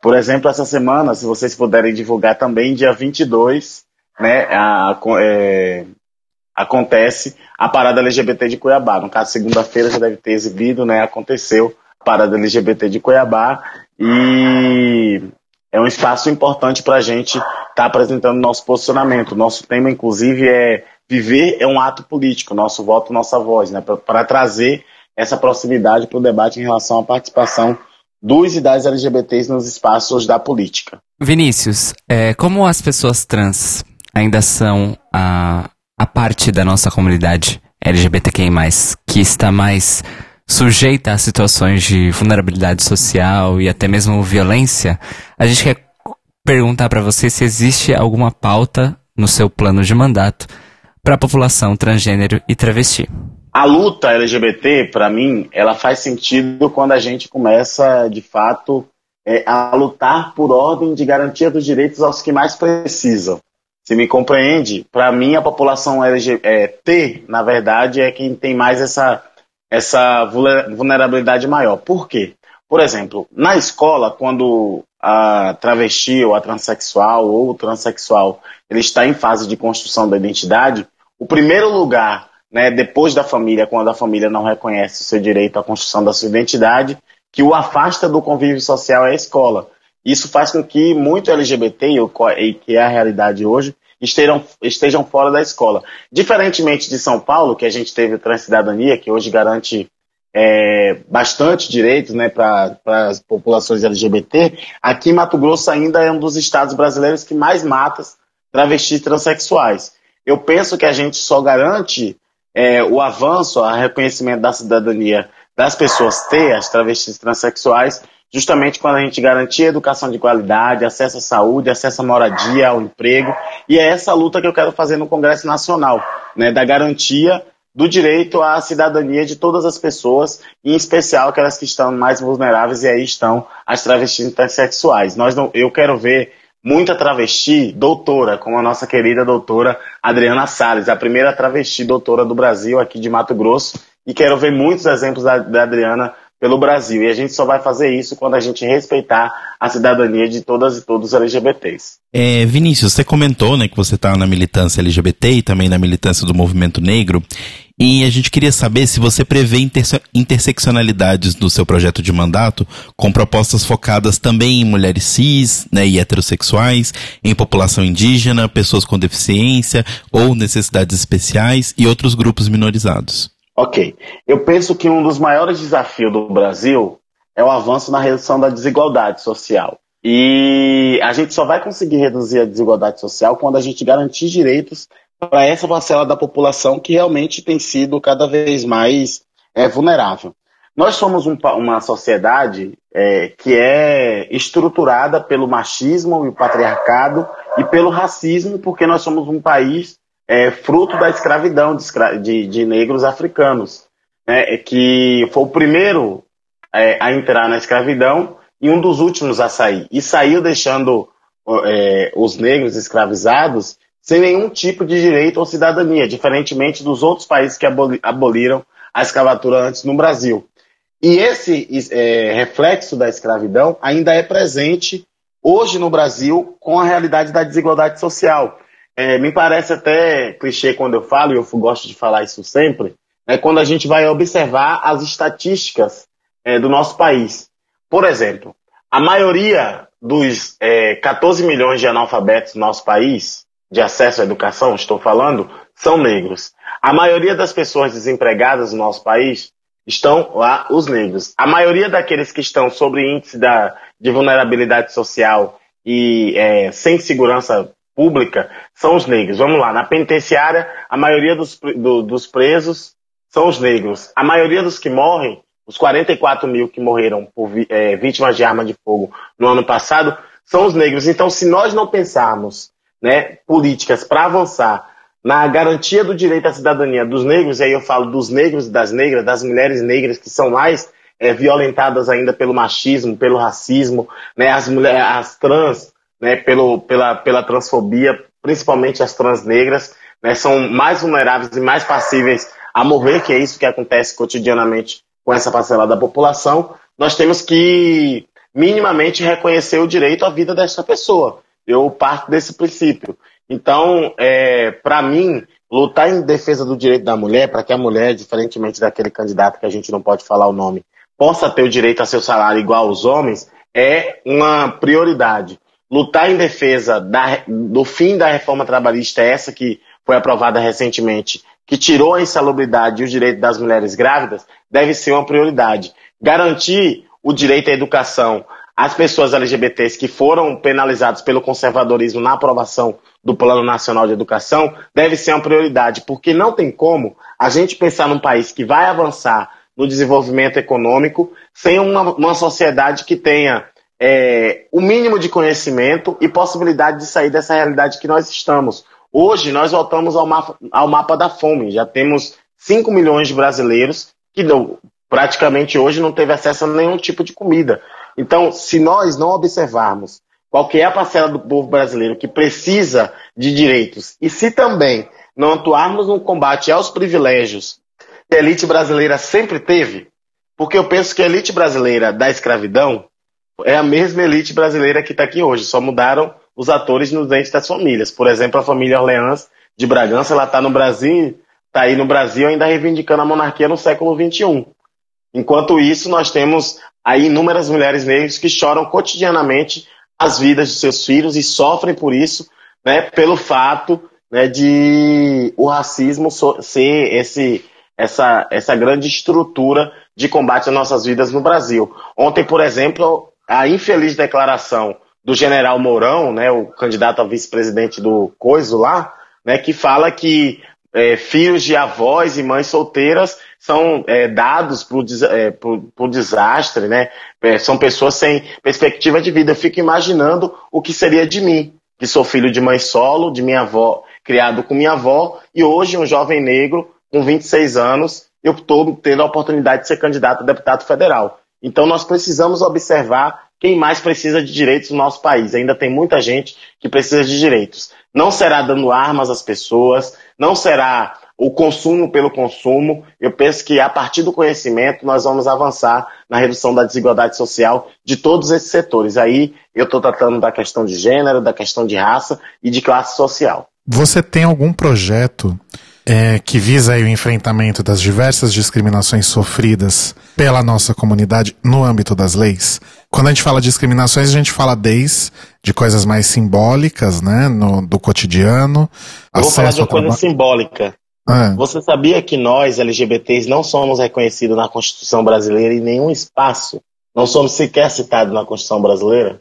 Nós uhum. temos o direito à execução da nossa orientação sexual, que garante o artigo 5 Mas o direito à população LGBT ele não existe na Constituição é, na Constituição Federal, como existe o Estatuto da Criança, o Estatuto do Idoso, o Estatuto da Juventude, é, o Estatuto da Igualdade Racial e tantos outros estatutos que garantem direitos a parcelas da população. Então, é simbólico isso, é simbólico, mas é o que todo dia faz com que nós tenhamos milhares de LGBTs mortos, pelo fato de nós não termos reconhecimento pela legislação. Primeira coisa. A segunda é que eu penso que nós temos que avançar na construção de um estatuto da cidadania e dos direitos da população LGBT. Que aí a gente consegue, dentro dos estatutos, resguardar todos os direitos, a educação, a saúde, a moradia, como acontece com as outras parcelas da, da população. Por exemplo, nós conquistamos, e foi um avanço significativo, o Estatuto da Juventude.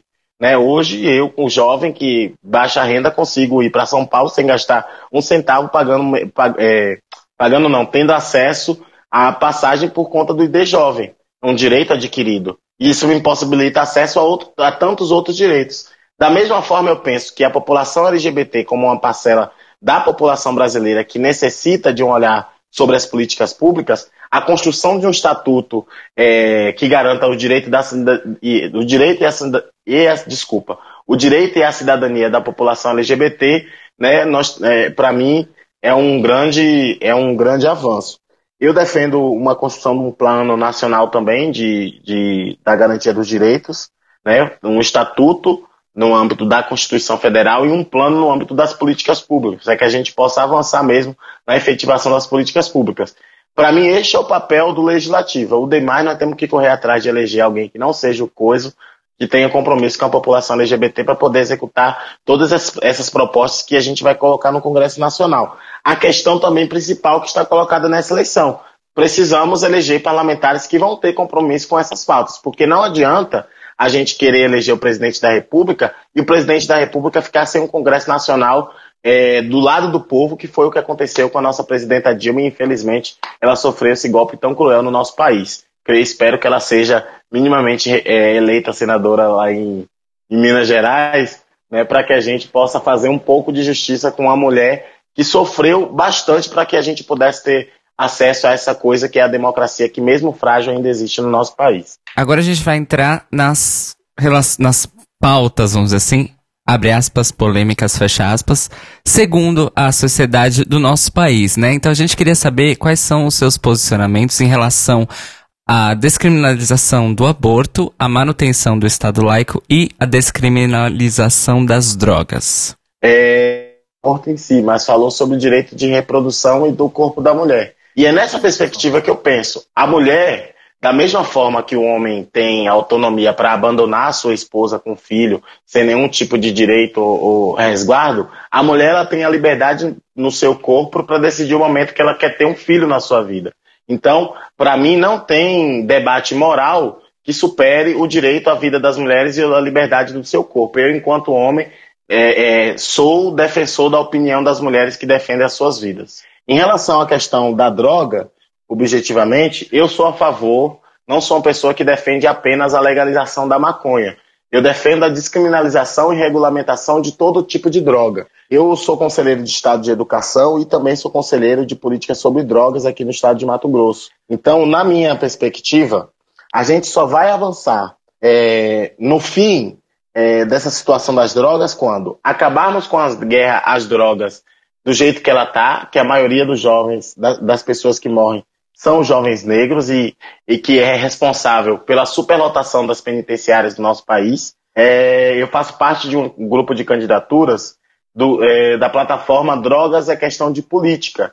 Né? Lá a gente apresenta algumas é, ideias, né, de maneira geral e programática, sobre como a gente avançar nessa questão da droga. Mas, como eu falei, eu debato muito além da legalização da maconha. Porque o que acontece? O Brasil ainda é o primeiro consumidor de crack e o segundo consumidor de cocaína do mundo. Né?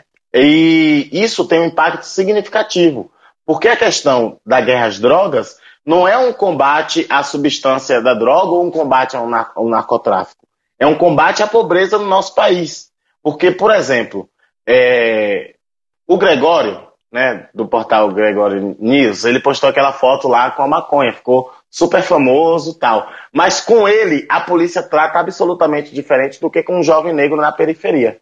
Então é fácil você debater sobre a legalização da maconha, enquanto uma parcela da população que tem dinheiro vai poder ter acesso à maconha e os jovens negros pobres da periferia que também utilizam droga, né, que é uma, uma questão é, importante frisar, é que droga ela, a gente não tem como pensar uma sociedade, nenhuma sociedade sem o consumo de nenhum tipo de droga. Então ela precisa ser regulamentada para você ter a possibilidade de avançar no tratamento. Isso aconteceu com cigarro, é, com álcool não teve tanta efetividade, porque as pessoas continuam bebendo no trânsito, mas é, com álcool também. Mas eu acho que poderíamos avançar e para além da maconha, porque para mim é o seguinte: a gente vai regulamentar a maconha para quem? Entendeu? O jovem pobre da periferia vai ter acesso a essa maconha que vai estar disponível, regulamentada, com, é, com recursos? Eu ainda tenho esta dúvida. Então a gente precisa pensar na prevenção do uso indevido do, das drogas, no, na redução de dano de quem consome droga de maneira é, equivocada e no tratamento da dependência química. E aí o tratamento pelo Sistema Único de Saúde. No Brasil nós temos aí uma gama de comunidades terapêuticas religiosas que fazem acolhimento, né, fazem um tratamento religioso, mas não cuidam da, da saúde do dependente químico como também nós temos comunidades terapêuticas que são muito sérias no seu trabalho. Então, é para mim é muito além da regulamentação das drogas. Nós precisamos combater a guerra às drogas, porque quem tem, é, tem é, sido responsável pelo genocídio da nossa juventude negra, e também né, nós temos que é, lutar para que as crianças não estejam utilizando droga na escola, eu estou falando isso enquanto conselheiro de Estado de Educação, e que quando as pessoas em sua idade tiverem acesso à droga, elas minimamente tenham consciência e tenham a formação necessária e o Estado dê o, amparo necessário para que se essa pessoa entre em estado de dependência química, ela possa também ter o tratamento para sair. Então, se trata de cidadania e não apenas do combate às substâncias. Ninguém ainda me falou como combater 400 quilos de cocaína no helicóptero, no helicóptero lá do José Perrella, entendeu? Eu ainda tenho muita dúvida. Qual foi o outro tema que você me falou? A manutenção do Estado laico. Ah, o Estado laico. Esse é ótimo. Porque o que acontece? O Brasil, se eu não me engano, em 1945, na Constituição, o Jorge Amado ele propôs que nós tivéssemos a possibilidade de ter a liberdade religiosa, né, a liberdade de culto no nosso país. E foi muito importante para um país que tem uma diversidade muito grande, uma diversidade cultural, que tem é, uma fé né, que é presente na, na vida do nosso povo, mas essa fé do nosso povo, ela tem que ser estrita à situação da sua religião, do seu tempo religioso, da sua religiosidade. O Estado, ele não pode ser o portador dos interesses de uma religião específica. Então, eu sou um defensor é, do Estado laico. Porque, por exemplo, as nossas instituições que garantem e resguardam a Constituição Federal, como o nosso Judiciário, são as primeiras que ferem o Estado laico. Você pode entrar em qualquer casa de lei, a maioria delas, o, o parlamentar que está lá, ele vai abrir uma sessão em nome de Deus. Né? Em nome de Deus, abre essa sessão, não sei o quê. Se você entra no STF, a primeira coisa que você enxerga é um crucifixo muito grande. Então, o Estado laico ele precisa ir para além de uma vontade apenas dos parlamentares ou apenas dos cidadãos brasileiros. Todos os poderes do nosso país precisam compreender que nós temos uma gama de religião muito grande e que essas religiões elas precisam ser respeitadas. A outra questão é, nós precisamos combater o racismo religioso, que é presente muito grande com as nossas religiões é, de matriz africana. Eu sou de matriz africana, né, sou de Umbanda, e acredito que não são é, os dogmas da minha religião que deve seguir o Estado, muito pelo contrário. Ela tem que estar tá cumprindo as legislações de acordo com o que fala a nossa Constituição Federal. Então, para mim, soa muito estranho quando as pessoas querem combater as travestis transexuais a ter direito à educação em nome de um discurso absolutamente moral que não conseguem combater nem dentro das suas igrejas, porque realmente ainda continuam tendo assédio sexual aos jovens, às meninas e as meninas dentro das igrejas, ninguém me diz como combater. Da mesma forma que eu penso que o Estado ele vai avançar na sua laicidade, quando eu já tinha falado isso e reafirmo, as instituições compreenderem quais são o seu papel. O legislativo de legislar, o executivo de executar, o judiciário de resguardar a Constituição e as igrejas de cuidar da fé do povo dentro do seu templo. Ou quem não tem templo, onde tiver, cada um é sua igreja, mas não o Estado brasileiro. O Brasil, ele pode sim ser esse país de diversidade cultural e religiosa, sem, é, é, é, de uma convivência de paz e harmonia, e que o Estado ele seja resguardador desse direito, não portador de uma religião como a, a, voz da população que é tão diversa como a do nosso país. É, Vinícius, e agora para a gente ir para um assunto mais leve, quais são suas propostas para a área de cultura e de educação? Ah, tudo bem. Eu sou um ator, né, ator desde os 10 anos de idade. Então, sei o valor da cultura tanto para a nossa nação quanto também para os cidadãos. Então, então, para mim, objetivamente, nós temos que avançar, porque não tem como ficar inventando a roda, sabe? Eu não sou uma pessoa que inventa a roda, não. Nós temos inúmeras políticas públicas no nosso país que devem ser consolidadas. Uma delas é o Plano Nacional de Cultura e o Sistema Nacional de Cultura, que vai garantir com que os estados, municípios, todos os entes federados dê condição de toda a população é, desenvolver a sua cultura com respaldo, com financiamento e fortalecer a cultura do nosso país. Então, assim, para mim, a luta tem que ser no, no sentido de fortalecer, fortalecer, o orçamento da cultura. Né? A luta tem que ser, por exemplo, por 2% do PIB para a cultura, para que a nossa população brasileira possa ter condição de, de é, desenvolver a sua cultura. Porque eu penso o seguinte, é, pessoal, é, o Brasil ele tem sim cultura, mas não é o Estado que faz. Quem faz a cultura é o seu povo. Agora o Estado ele tem o papel de financiar a manutenção dessa cultura feita pelas mãos do seu povo. Então, para mim, esse é um grande objetivo.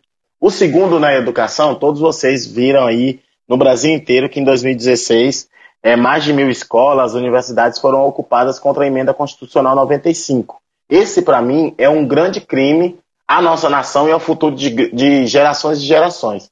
Então, o meu objetivo zerinho na Câmara dos Deputados é tentar revogar, revogar a emenda constitucional 95, que congelou por 20 anos recursos da educação, saúde, segurança pública e das áreas de desenvolvimento social. E aí eu penso diferente. Eu acho que além de revogar a emenda constitucional 95, e se eu tiver, for eleito eu quero propor isso, é que o Estado brasileiro, nos momentos que se tenha crise, por exemplo, não ataque a saúde, a educação, as áreas que são essenciais para a população para a manutenção da harmonia, é, como, é, como é que da ordem social, né, e da é, que, que se diz. Para mim, educação, saúde, é, esporte, ciência e tecnologia deveriam ser essas prioridades. E aí, quer atacar em época de crise, vai atacar lá a dívida pública, o lucro dos banqueiros, né, vai atacar aqui em Mato Grosso o agronegócio, enfim, é, aqueles que já estão tendo muito privilégio em cima da população, não aqueles que precisam de um Estado forte para poder ajudar a alavancar o desenvolvimento do nosso país.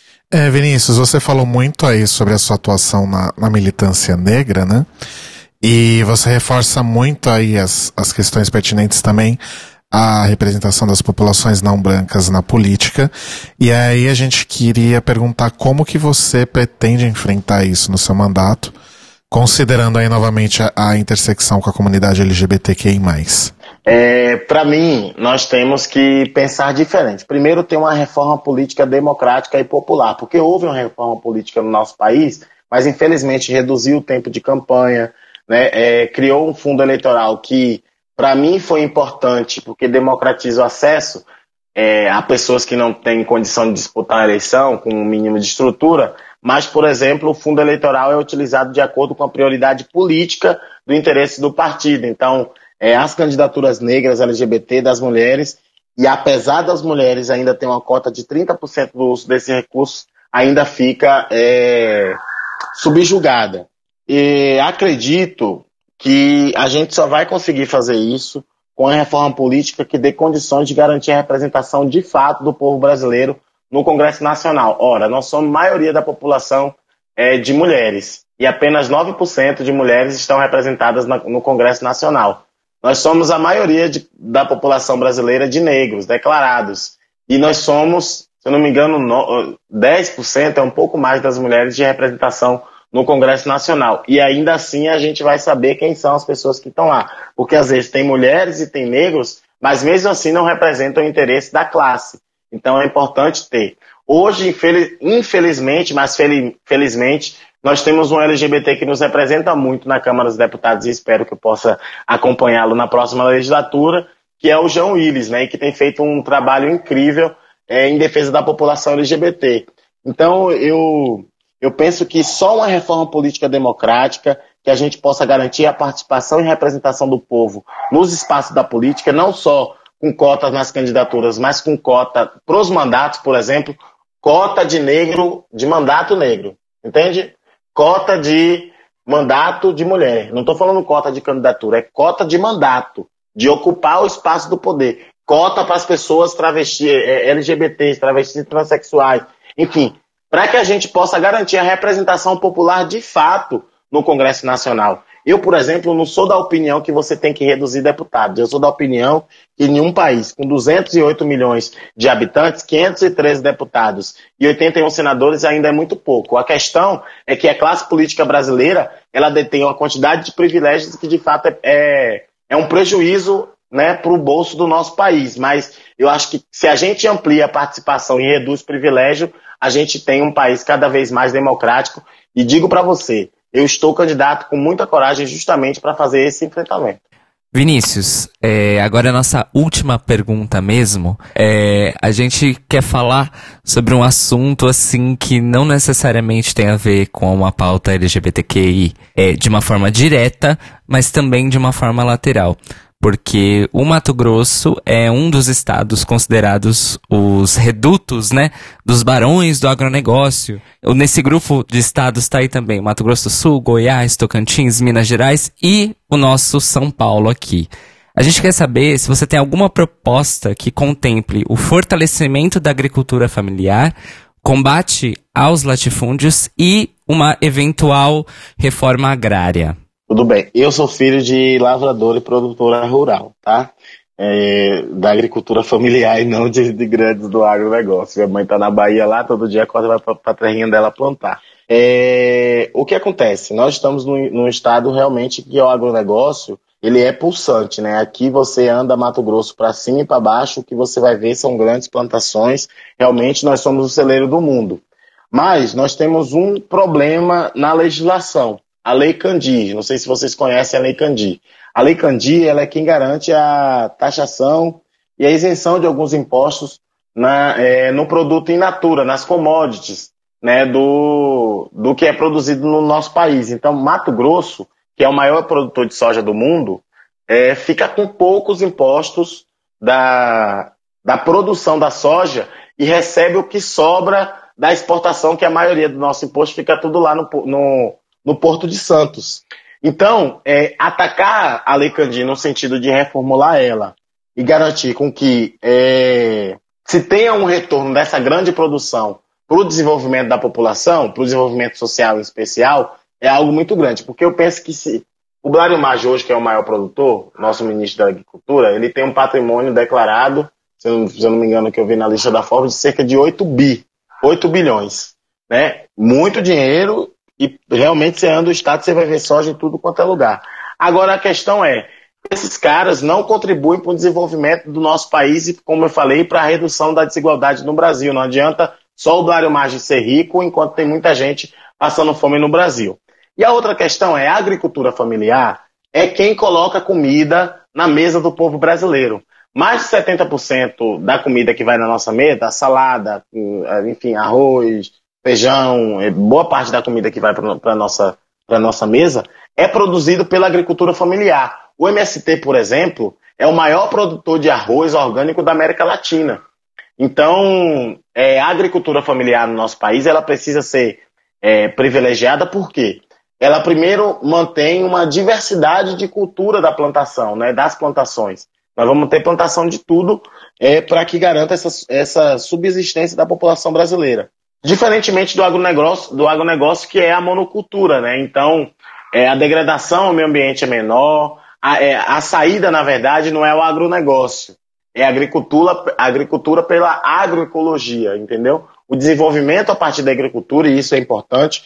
Mato Grosso, por exemplo, foi quem sustentou o PIB do Brasil nessa crise, porque não parou de produzir, mas esse, essa sustentação do PIB tem que ser para parar de pagar a dívida pública e o lucro dos banqueiros e, voltar esse desenvolvimento para a nossa população.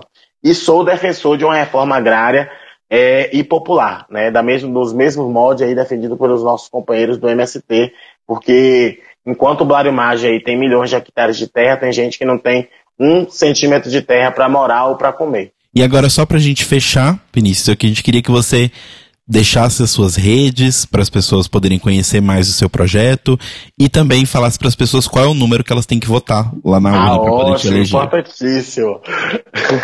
Gente, eu vou é, reforçar o agradecimento ao, ao portal, ao canal. Eu realmente fico muito lisonjeado pela oportunidade de estar conversando sobre temas tão importantes para a nossa população LGBT e para a população brasileira. É, meu nome é Vinícius Brasilino, então meu Facebook é Vinícius Brasilino, minha página é Vinícius Brasilino 6522, o número da vitória. Meu Instagram é brasilino6522. Meu e-mail é vinicius.brasilinof.gmail.com. Telefone é 65 981670560. E quem quiser, estou à disposição né, para a gente poder debater é, sobre diversos temas. Eu sou uma pessoa interdisciplinar, graças a meu pai Oxalá, para a gente poder debater esses temas que são caros no nosso país. Eu penso que, por mais que esteja podre, sujo esse sistema político, nós precisamos, nós, população brasileira, LGBTs, negros, aqueles que estão no cotidiano do sofrimento de tudo isso que o nosso país está se passando, nós precisamos nos colocar de disposição para ser esse, essa coluna em defesa do Brasil. Então, por isso que eu me coloquei à disposição, sou um jovem que apesar de não ter condições financeiras, eu tenho muita coragem, tenho muita determinação, e isso é o que me faz lutar cotidianamente. E acredito que também é o que me faz estar vivo hoje, porque vocês sabem que para um jovem negro está muito difícil no nosso país. Então, é... novamente eu agradeço a vocês e peço voto com todo carinho aos eleitores de Mato Grosso, né, as pessoas LGBTs que votem no LGBT que luta de verdade. Né? Nós temos até candidatos LGBTs aí, mas só assumiram que são LGBT para aparecer na campanha eleitoral e ter voto da população LGBT. Eu tenho um compromisso real com a luta da população LGBT e por isso eu estou me colocando à disposição com o coração aberto para ser uma dessas possibilidades de voto no dia 7 de outubro. E com certeza, se eu estiver lá, eu quero contar com o apoio, com a divulgação de vocês e, óbvio, com a contribuição no mandato que vai ser de Mato Grosso e do Brasil. Certo, Vinícius, muito obrigado, viu, pela sua disposição. Obrigado, Vinícius. Muito obrigado. Eu agradeço a todos vocês. Um beijo no coração, muito obrigado, tá?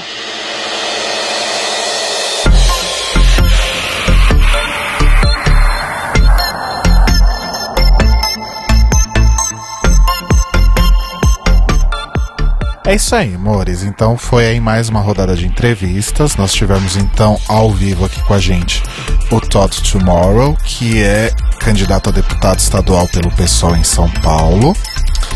Nós tivemos o Robson Padilha, que é candidato a deputado estadual pelo PT no Paraná. E o Vinícius Brasilino, que é candidato a deputado federal pelo PCdoB no Mato Grosso. Mais uma vez, obrigado aí a todos os candidatos que toparam conversar com a gente. Sim, e mais uma vez lembramos que as opiniões expressas pelos candidatos não são as mesmas das opiniões do The Libraries Open enquanto pessoas físicas e jurídicas. Exatamente. Nossa, nosso embargo só cai no dia 2 de setembro. É, a gente não pode dar opinião até lá. É porque é nosso, nosso último episódio de entrevista semana que vem, dia 1 dia 2 o episódio sai no feed e a gente tá liberado. Outubro, finalmente. coração. É, outubro, desculpa. Ah. 2 de outubro. Então, antes da gente sair e comer o delicioso pão de queijo que eu pus na, pra fritar na air fryer, Presente da minha mãe. inclusive recomendo. Beijos da Ana Márcia. Beijo, Inclusive, Dona Márcia. recomendo tanto a air fryer quanto colocar o pão de queijo na air fryer. E obrigado mais uma vez pra, pra minha sogrinha pelo maravilhoso presente de aniversário. A gente tem algumas coisas pra comentar, não é, gente? Sim, temos coisas pra comentar. Primeira coisa, bem rapidinha, só mandar um beijo pro Bruno Silva, que comentou lá no nosso Mixcloud, mas é bem rapidinho, que ele falou que ele morreu com o bordão do Faustão na voz do Silvio Santos. Que foi uma pérola nos dada por Cairo Braga, que está muito absorto ali no seu celular. Não, eu estou prestando atenção. Ah, Muito tá. obrigado, um beijo e quem sabe faz ao vivo uma. Oi! Beijos pro Bruno Silva. Ok. Beijos, Bruno, e desculpa. Desculpa a família das vítimas. É, sobre questões, hoje de manhã a gente soltou né, o nosso Notícias Quebrando, o nosso spin-off de notícias, o nosso mergulho de cabeça no concreto das notícias. Ai, anota, Band, band jump para a morte. anota essa pra semana nosso que vem. bug jump sem queimou corda já. nas notícias. Ó, queimou outra já também. Ai, não queimou não, meu filho. Daqui a três semanas as pessoas já esqueceram, você pode usar. É, e comentamos rapidamente sobre a questão da, da patente, né, sobre o medicamento da, do, da hepatite C, que foi solicitada pela empresa Gilead, a empresa americana Gilead, e foi aprovado pelo INPI.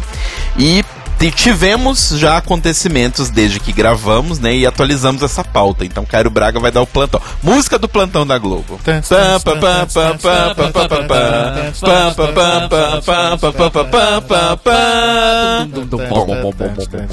Vai, Cairo. Que parte? Rodrigo, Rodrigo era tipo baseline do. é o remix. É o seguinte, a... eu vou começar assim, direto, impacto, notícias de impacto. A Marina Silva e o Eduardo Jorge. Vejam bem como É começa. muito impacto. Como começa essa notícia. Marina Silva e Eduardo Jorge entraram com uma ação pública é, contra. É, Explica pras pessoas o que é ação pública. Gente, ação pública nada mais é é que quando literalmente qualquer pessoa deste país vai no Ministério Público ou em outro órgão responsável, depende da instância, né? A qual você quer inferir uma ação pública. Nesse caso é ah, do da 21ª Vara Federal, ou seja, é um, um juizado federal. É quando uma pessoa entra com uma liminar judicial em cima de qualquer acontecimento é, previamente estabelecido. Normalmente, as ações públicas são feitas em cima de decisões feitas que podem ser revogadas por meio de liminar, que é o caso da liberação que o INPE deu para Gilead explorar a patente do Sofosbuvir é, aqui no Brasil. Sofosbuvir, perdão, aqui no Brasil. Pois bem, Marina Silva e Eduardo Jorge entraram na manhã dessa segunda-feira, dia 24 do 9. Essa notícia ela não tá quente, Mores. Ela tá pelando. Essa notícia não tá quebrando, ela tá rachando na nossa cabeça. Exatamente. É, contra é, uma liminar dizendo que não, não vai explorar patente nenhuma. Ah, não vai não. Não vai não, querida. Aqui não. Tá pensando o quê? Tá, tá achando que se eu fosse Buvir e Brasil medicamento SUS é bagunça? Não é não, querida. Pois bem, o juiz Rolando Valcir Espanholo, da 21ª Vara Federal, concedeu a, a liminar em favor do pedido da chapa presidencial, né, Marina Eduardo Jorge. Com a decisão, fica temporariamente nula a patente obtida pela empresa norte-americana Gilead Sciences junto ao INPE. Ao INPE, inclusive, que eu gostaria de fazer uma errata em nome de Rodrigo Cruz, que é o Instituto Nacional de Propriedade Industrial e não de Por que propriedade em nome de? Rodrigo Cruz? Porque foi você que falou É que isso. você falou intelectual. Na verdade, foi. Telo Caetano que deu essa notícia. Desculpa. Enfim, uma errata do Notícias Quebrando. Inclusive, esse Notícias Quebrando tem que ter várias erratas. Ai, vamos começar a fazer o toda a cagada do Notícias Quebrando. Não, é o Notícias Erratas. erratas Quebrando. Boa, eu gosto. É, erratas Quebrada. Notícias Quebradas. Só vai, Tá Caio. bom, Cairo. Só e aí? vai. Depois disso teve o quê? É o brainstorm. Pois bem, ah, significa que essa é a decisão atual. Então, a Gilead, no momento, está impedida de explorar a patente do, do Sofosbuvir no Brasil.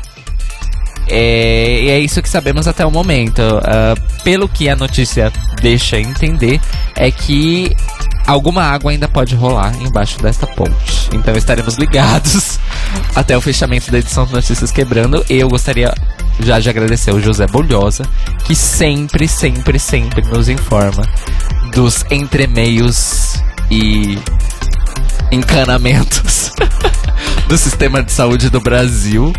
E um beijo pro José Bolhosa. As águas Ah, turvas, né, porque- do sistema de saúde. Exato, porque não é pra qualquer podcast ter um correspondente dentro do Ministério A gente tem muitos contatos, desculpa aí.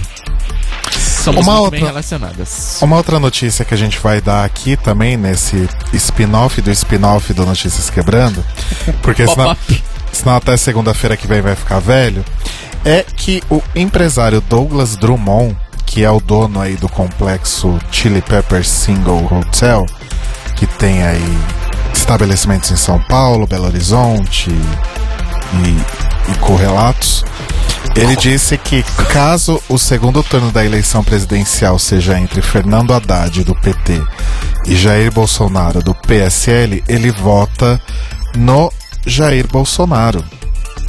Por que, que ele vota no Bolsonaro? Ele diz aqui. Ah, peraí, gente, que é tempo real. Tá? Tem uma série de tweets deletados, vamos frisar isso, né? Ele disse que votará no Ciro, né? Bem lembrado, Cairo, no primeiro turno. E se houver aí a, a disputa PT e PSL no segundo turno, ele respondeu a um seguidor no Twitter: Já que me colocou na cilada Bolsonaro e Haddad, ele sim. E aí ele saiu apagando aí esses, esses tweets e tal. E um seguidor respondeu, né? Tipo, ah, mas você já parou pra pensar que o seu negócio, uma sauna gay, estaria ameaçada caso Bolsonaro vença? Ele disse que tudo bem, que ele abre um outro tipo de negócio, né? Ele disse que Amigos, faço outros. né? é, aí ele disse, ele soltou um tweet que era: ele não é, como é que é? Ele não é eleger o PT novamente que vai fechar várias empresas, inclusive a minha. Então, meu amor, existe ainda uma só saída: Ciro 12 ou ele sim. E aí, por aí vai toda a. E aí, horas depois, o perfil no Twitter da Chili Pepper postou imagem com adesão à campanha contra Ele- Bolsonaro. ele ou, não. ou ele não. Pois uma, é. uma coisa que não tá aqui nesse link é que uma das coisas que Douglas Drummond disse é que. Como é que era? Entre a homofobia. Entre a, é porque assim, entre a desonestidade do Verdade PT, do e a PT e a homofobia do homofobia. Bolsonaro, eu prefiro a homofobia. É, ele deu a entender também que se o PT vencer essas eleições, o que, que vai adiantar ele manter um negócio se as pessoas não vão ter dinheiro para frequentar? Como. Bom, enfim.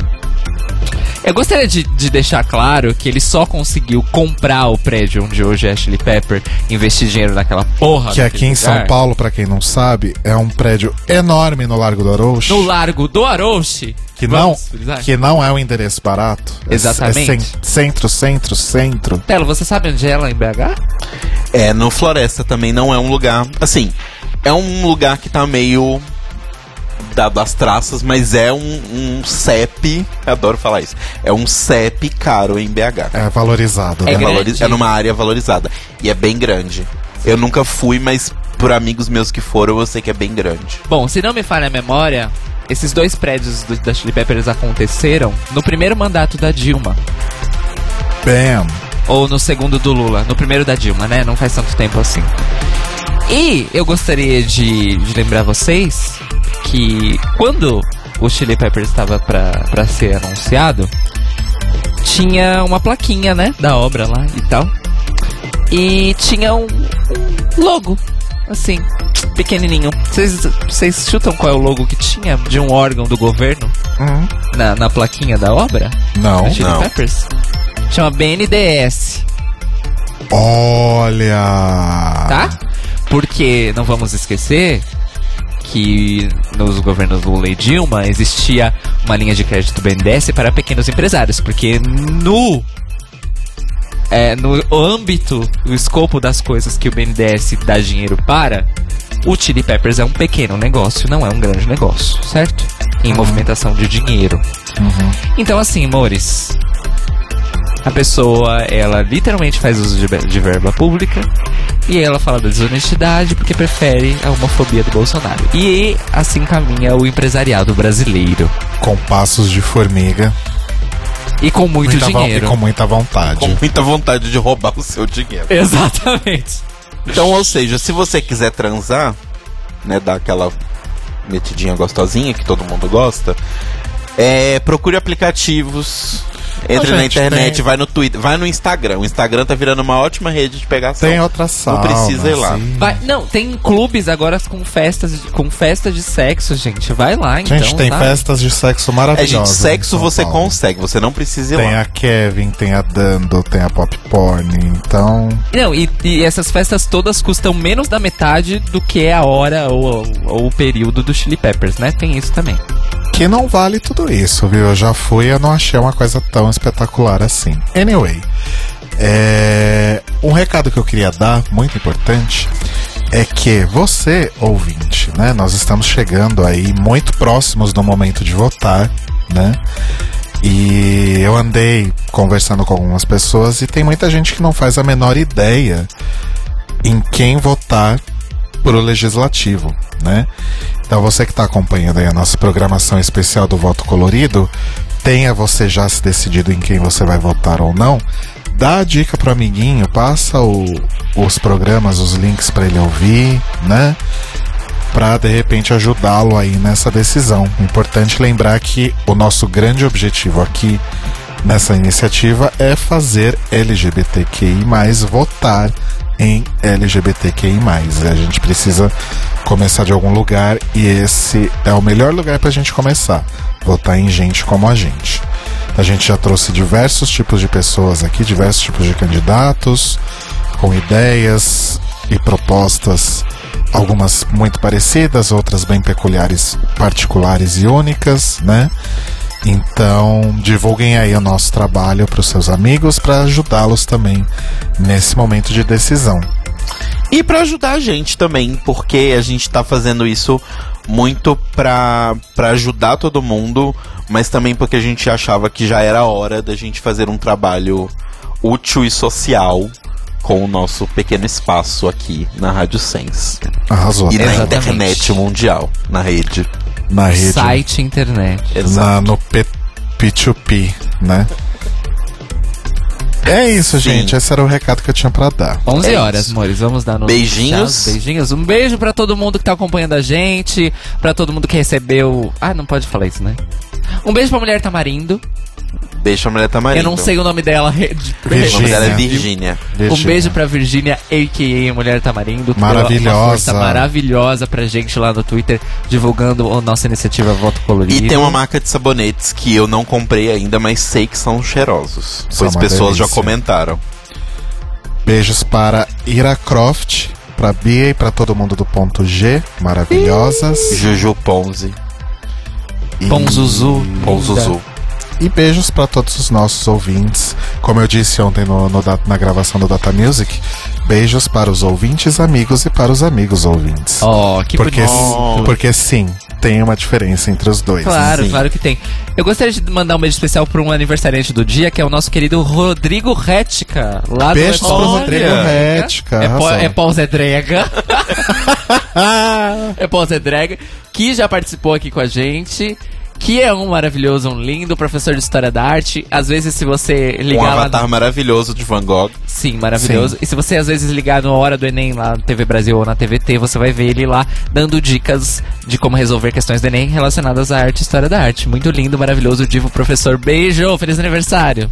Beijos, O ô. meu beijo hoje vai ser um beijo meio passivo-agressivo, que é um beijo para as pessoas heterossexuais, monogâmicas e tudo mais, ah, muito entre aspas, certinho, que mesmo assim se preocupam em saber o que é PrEP, preocupam em saber o que são hepatites, que são sífilis, essas coisas. Então, assim, para essas pessoas que sabem que não existe isso de doença de gay, parabéns pra vocês e beijos. Eu adoro que o Telo tá ficando mais passivo-agressivo do que eu, que sou o rei da, da passiva-agressividade. É convivência que chama. Ah, os meus beijos são esses que eu já falei, não tenho mais não. Então tá, telocaetano.com.br, me passem frilas. CairoBraga.com me passem frilas, porque eu estou precisando de jobs, empregos fixos, frilas, estou aceitando tudo, sou editor As de pessoas já som. sabem, Cairo. E me procurem nos serviços de streaming e me comprem nas lojas. Jobs de remunerados, música. né, Jobs cara? remunerados, sem job gratuito. O Mix- único job gratuito que eu faço, que eu faço chama Blow. Ai, rou- E Rim. Roubou a piada da Hedwig. É mixcloud.com barra datamusic e episódios inéditos sempre quinta-feira, 21h30 na Rádio Sens. O tema dessa semana é Se lembra quando a gente era tudo amigo? Eu lembro. Tudo era permitido. Ai, vou começar a cantar música aqui. Beijo, gente. Até Beijo, semana gente. que vem. Fiquem na Rádio Uh, Sens. yeah. Fiquem semanas Rádio Sense. Oi? Ah, Até semana que vem com o nosso último ciclo de entrevistas. Que Tá vai chegando tá a também. hora. Tá chegando a hora, amores. Uh!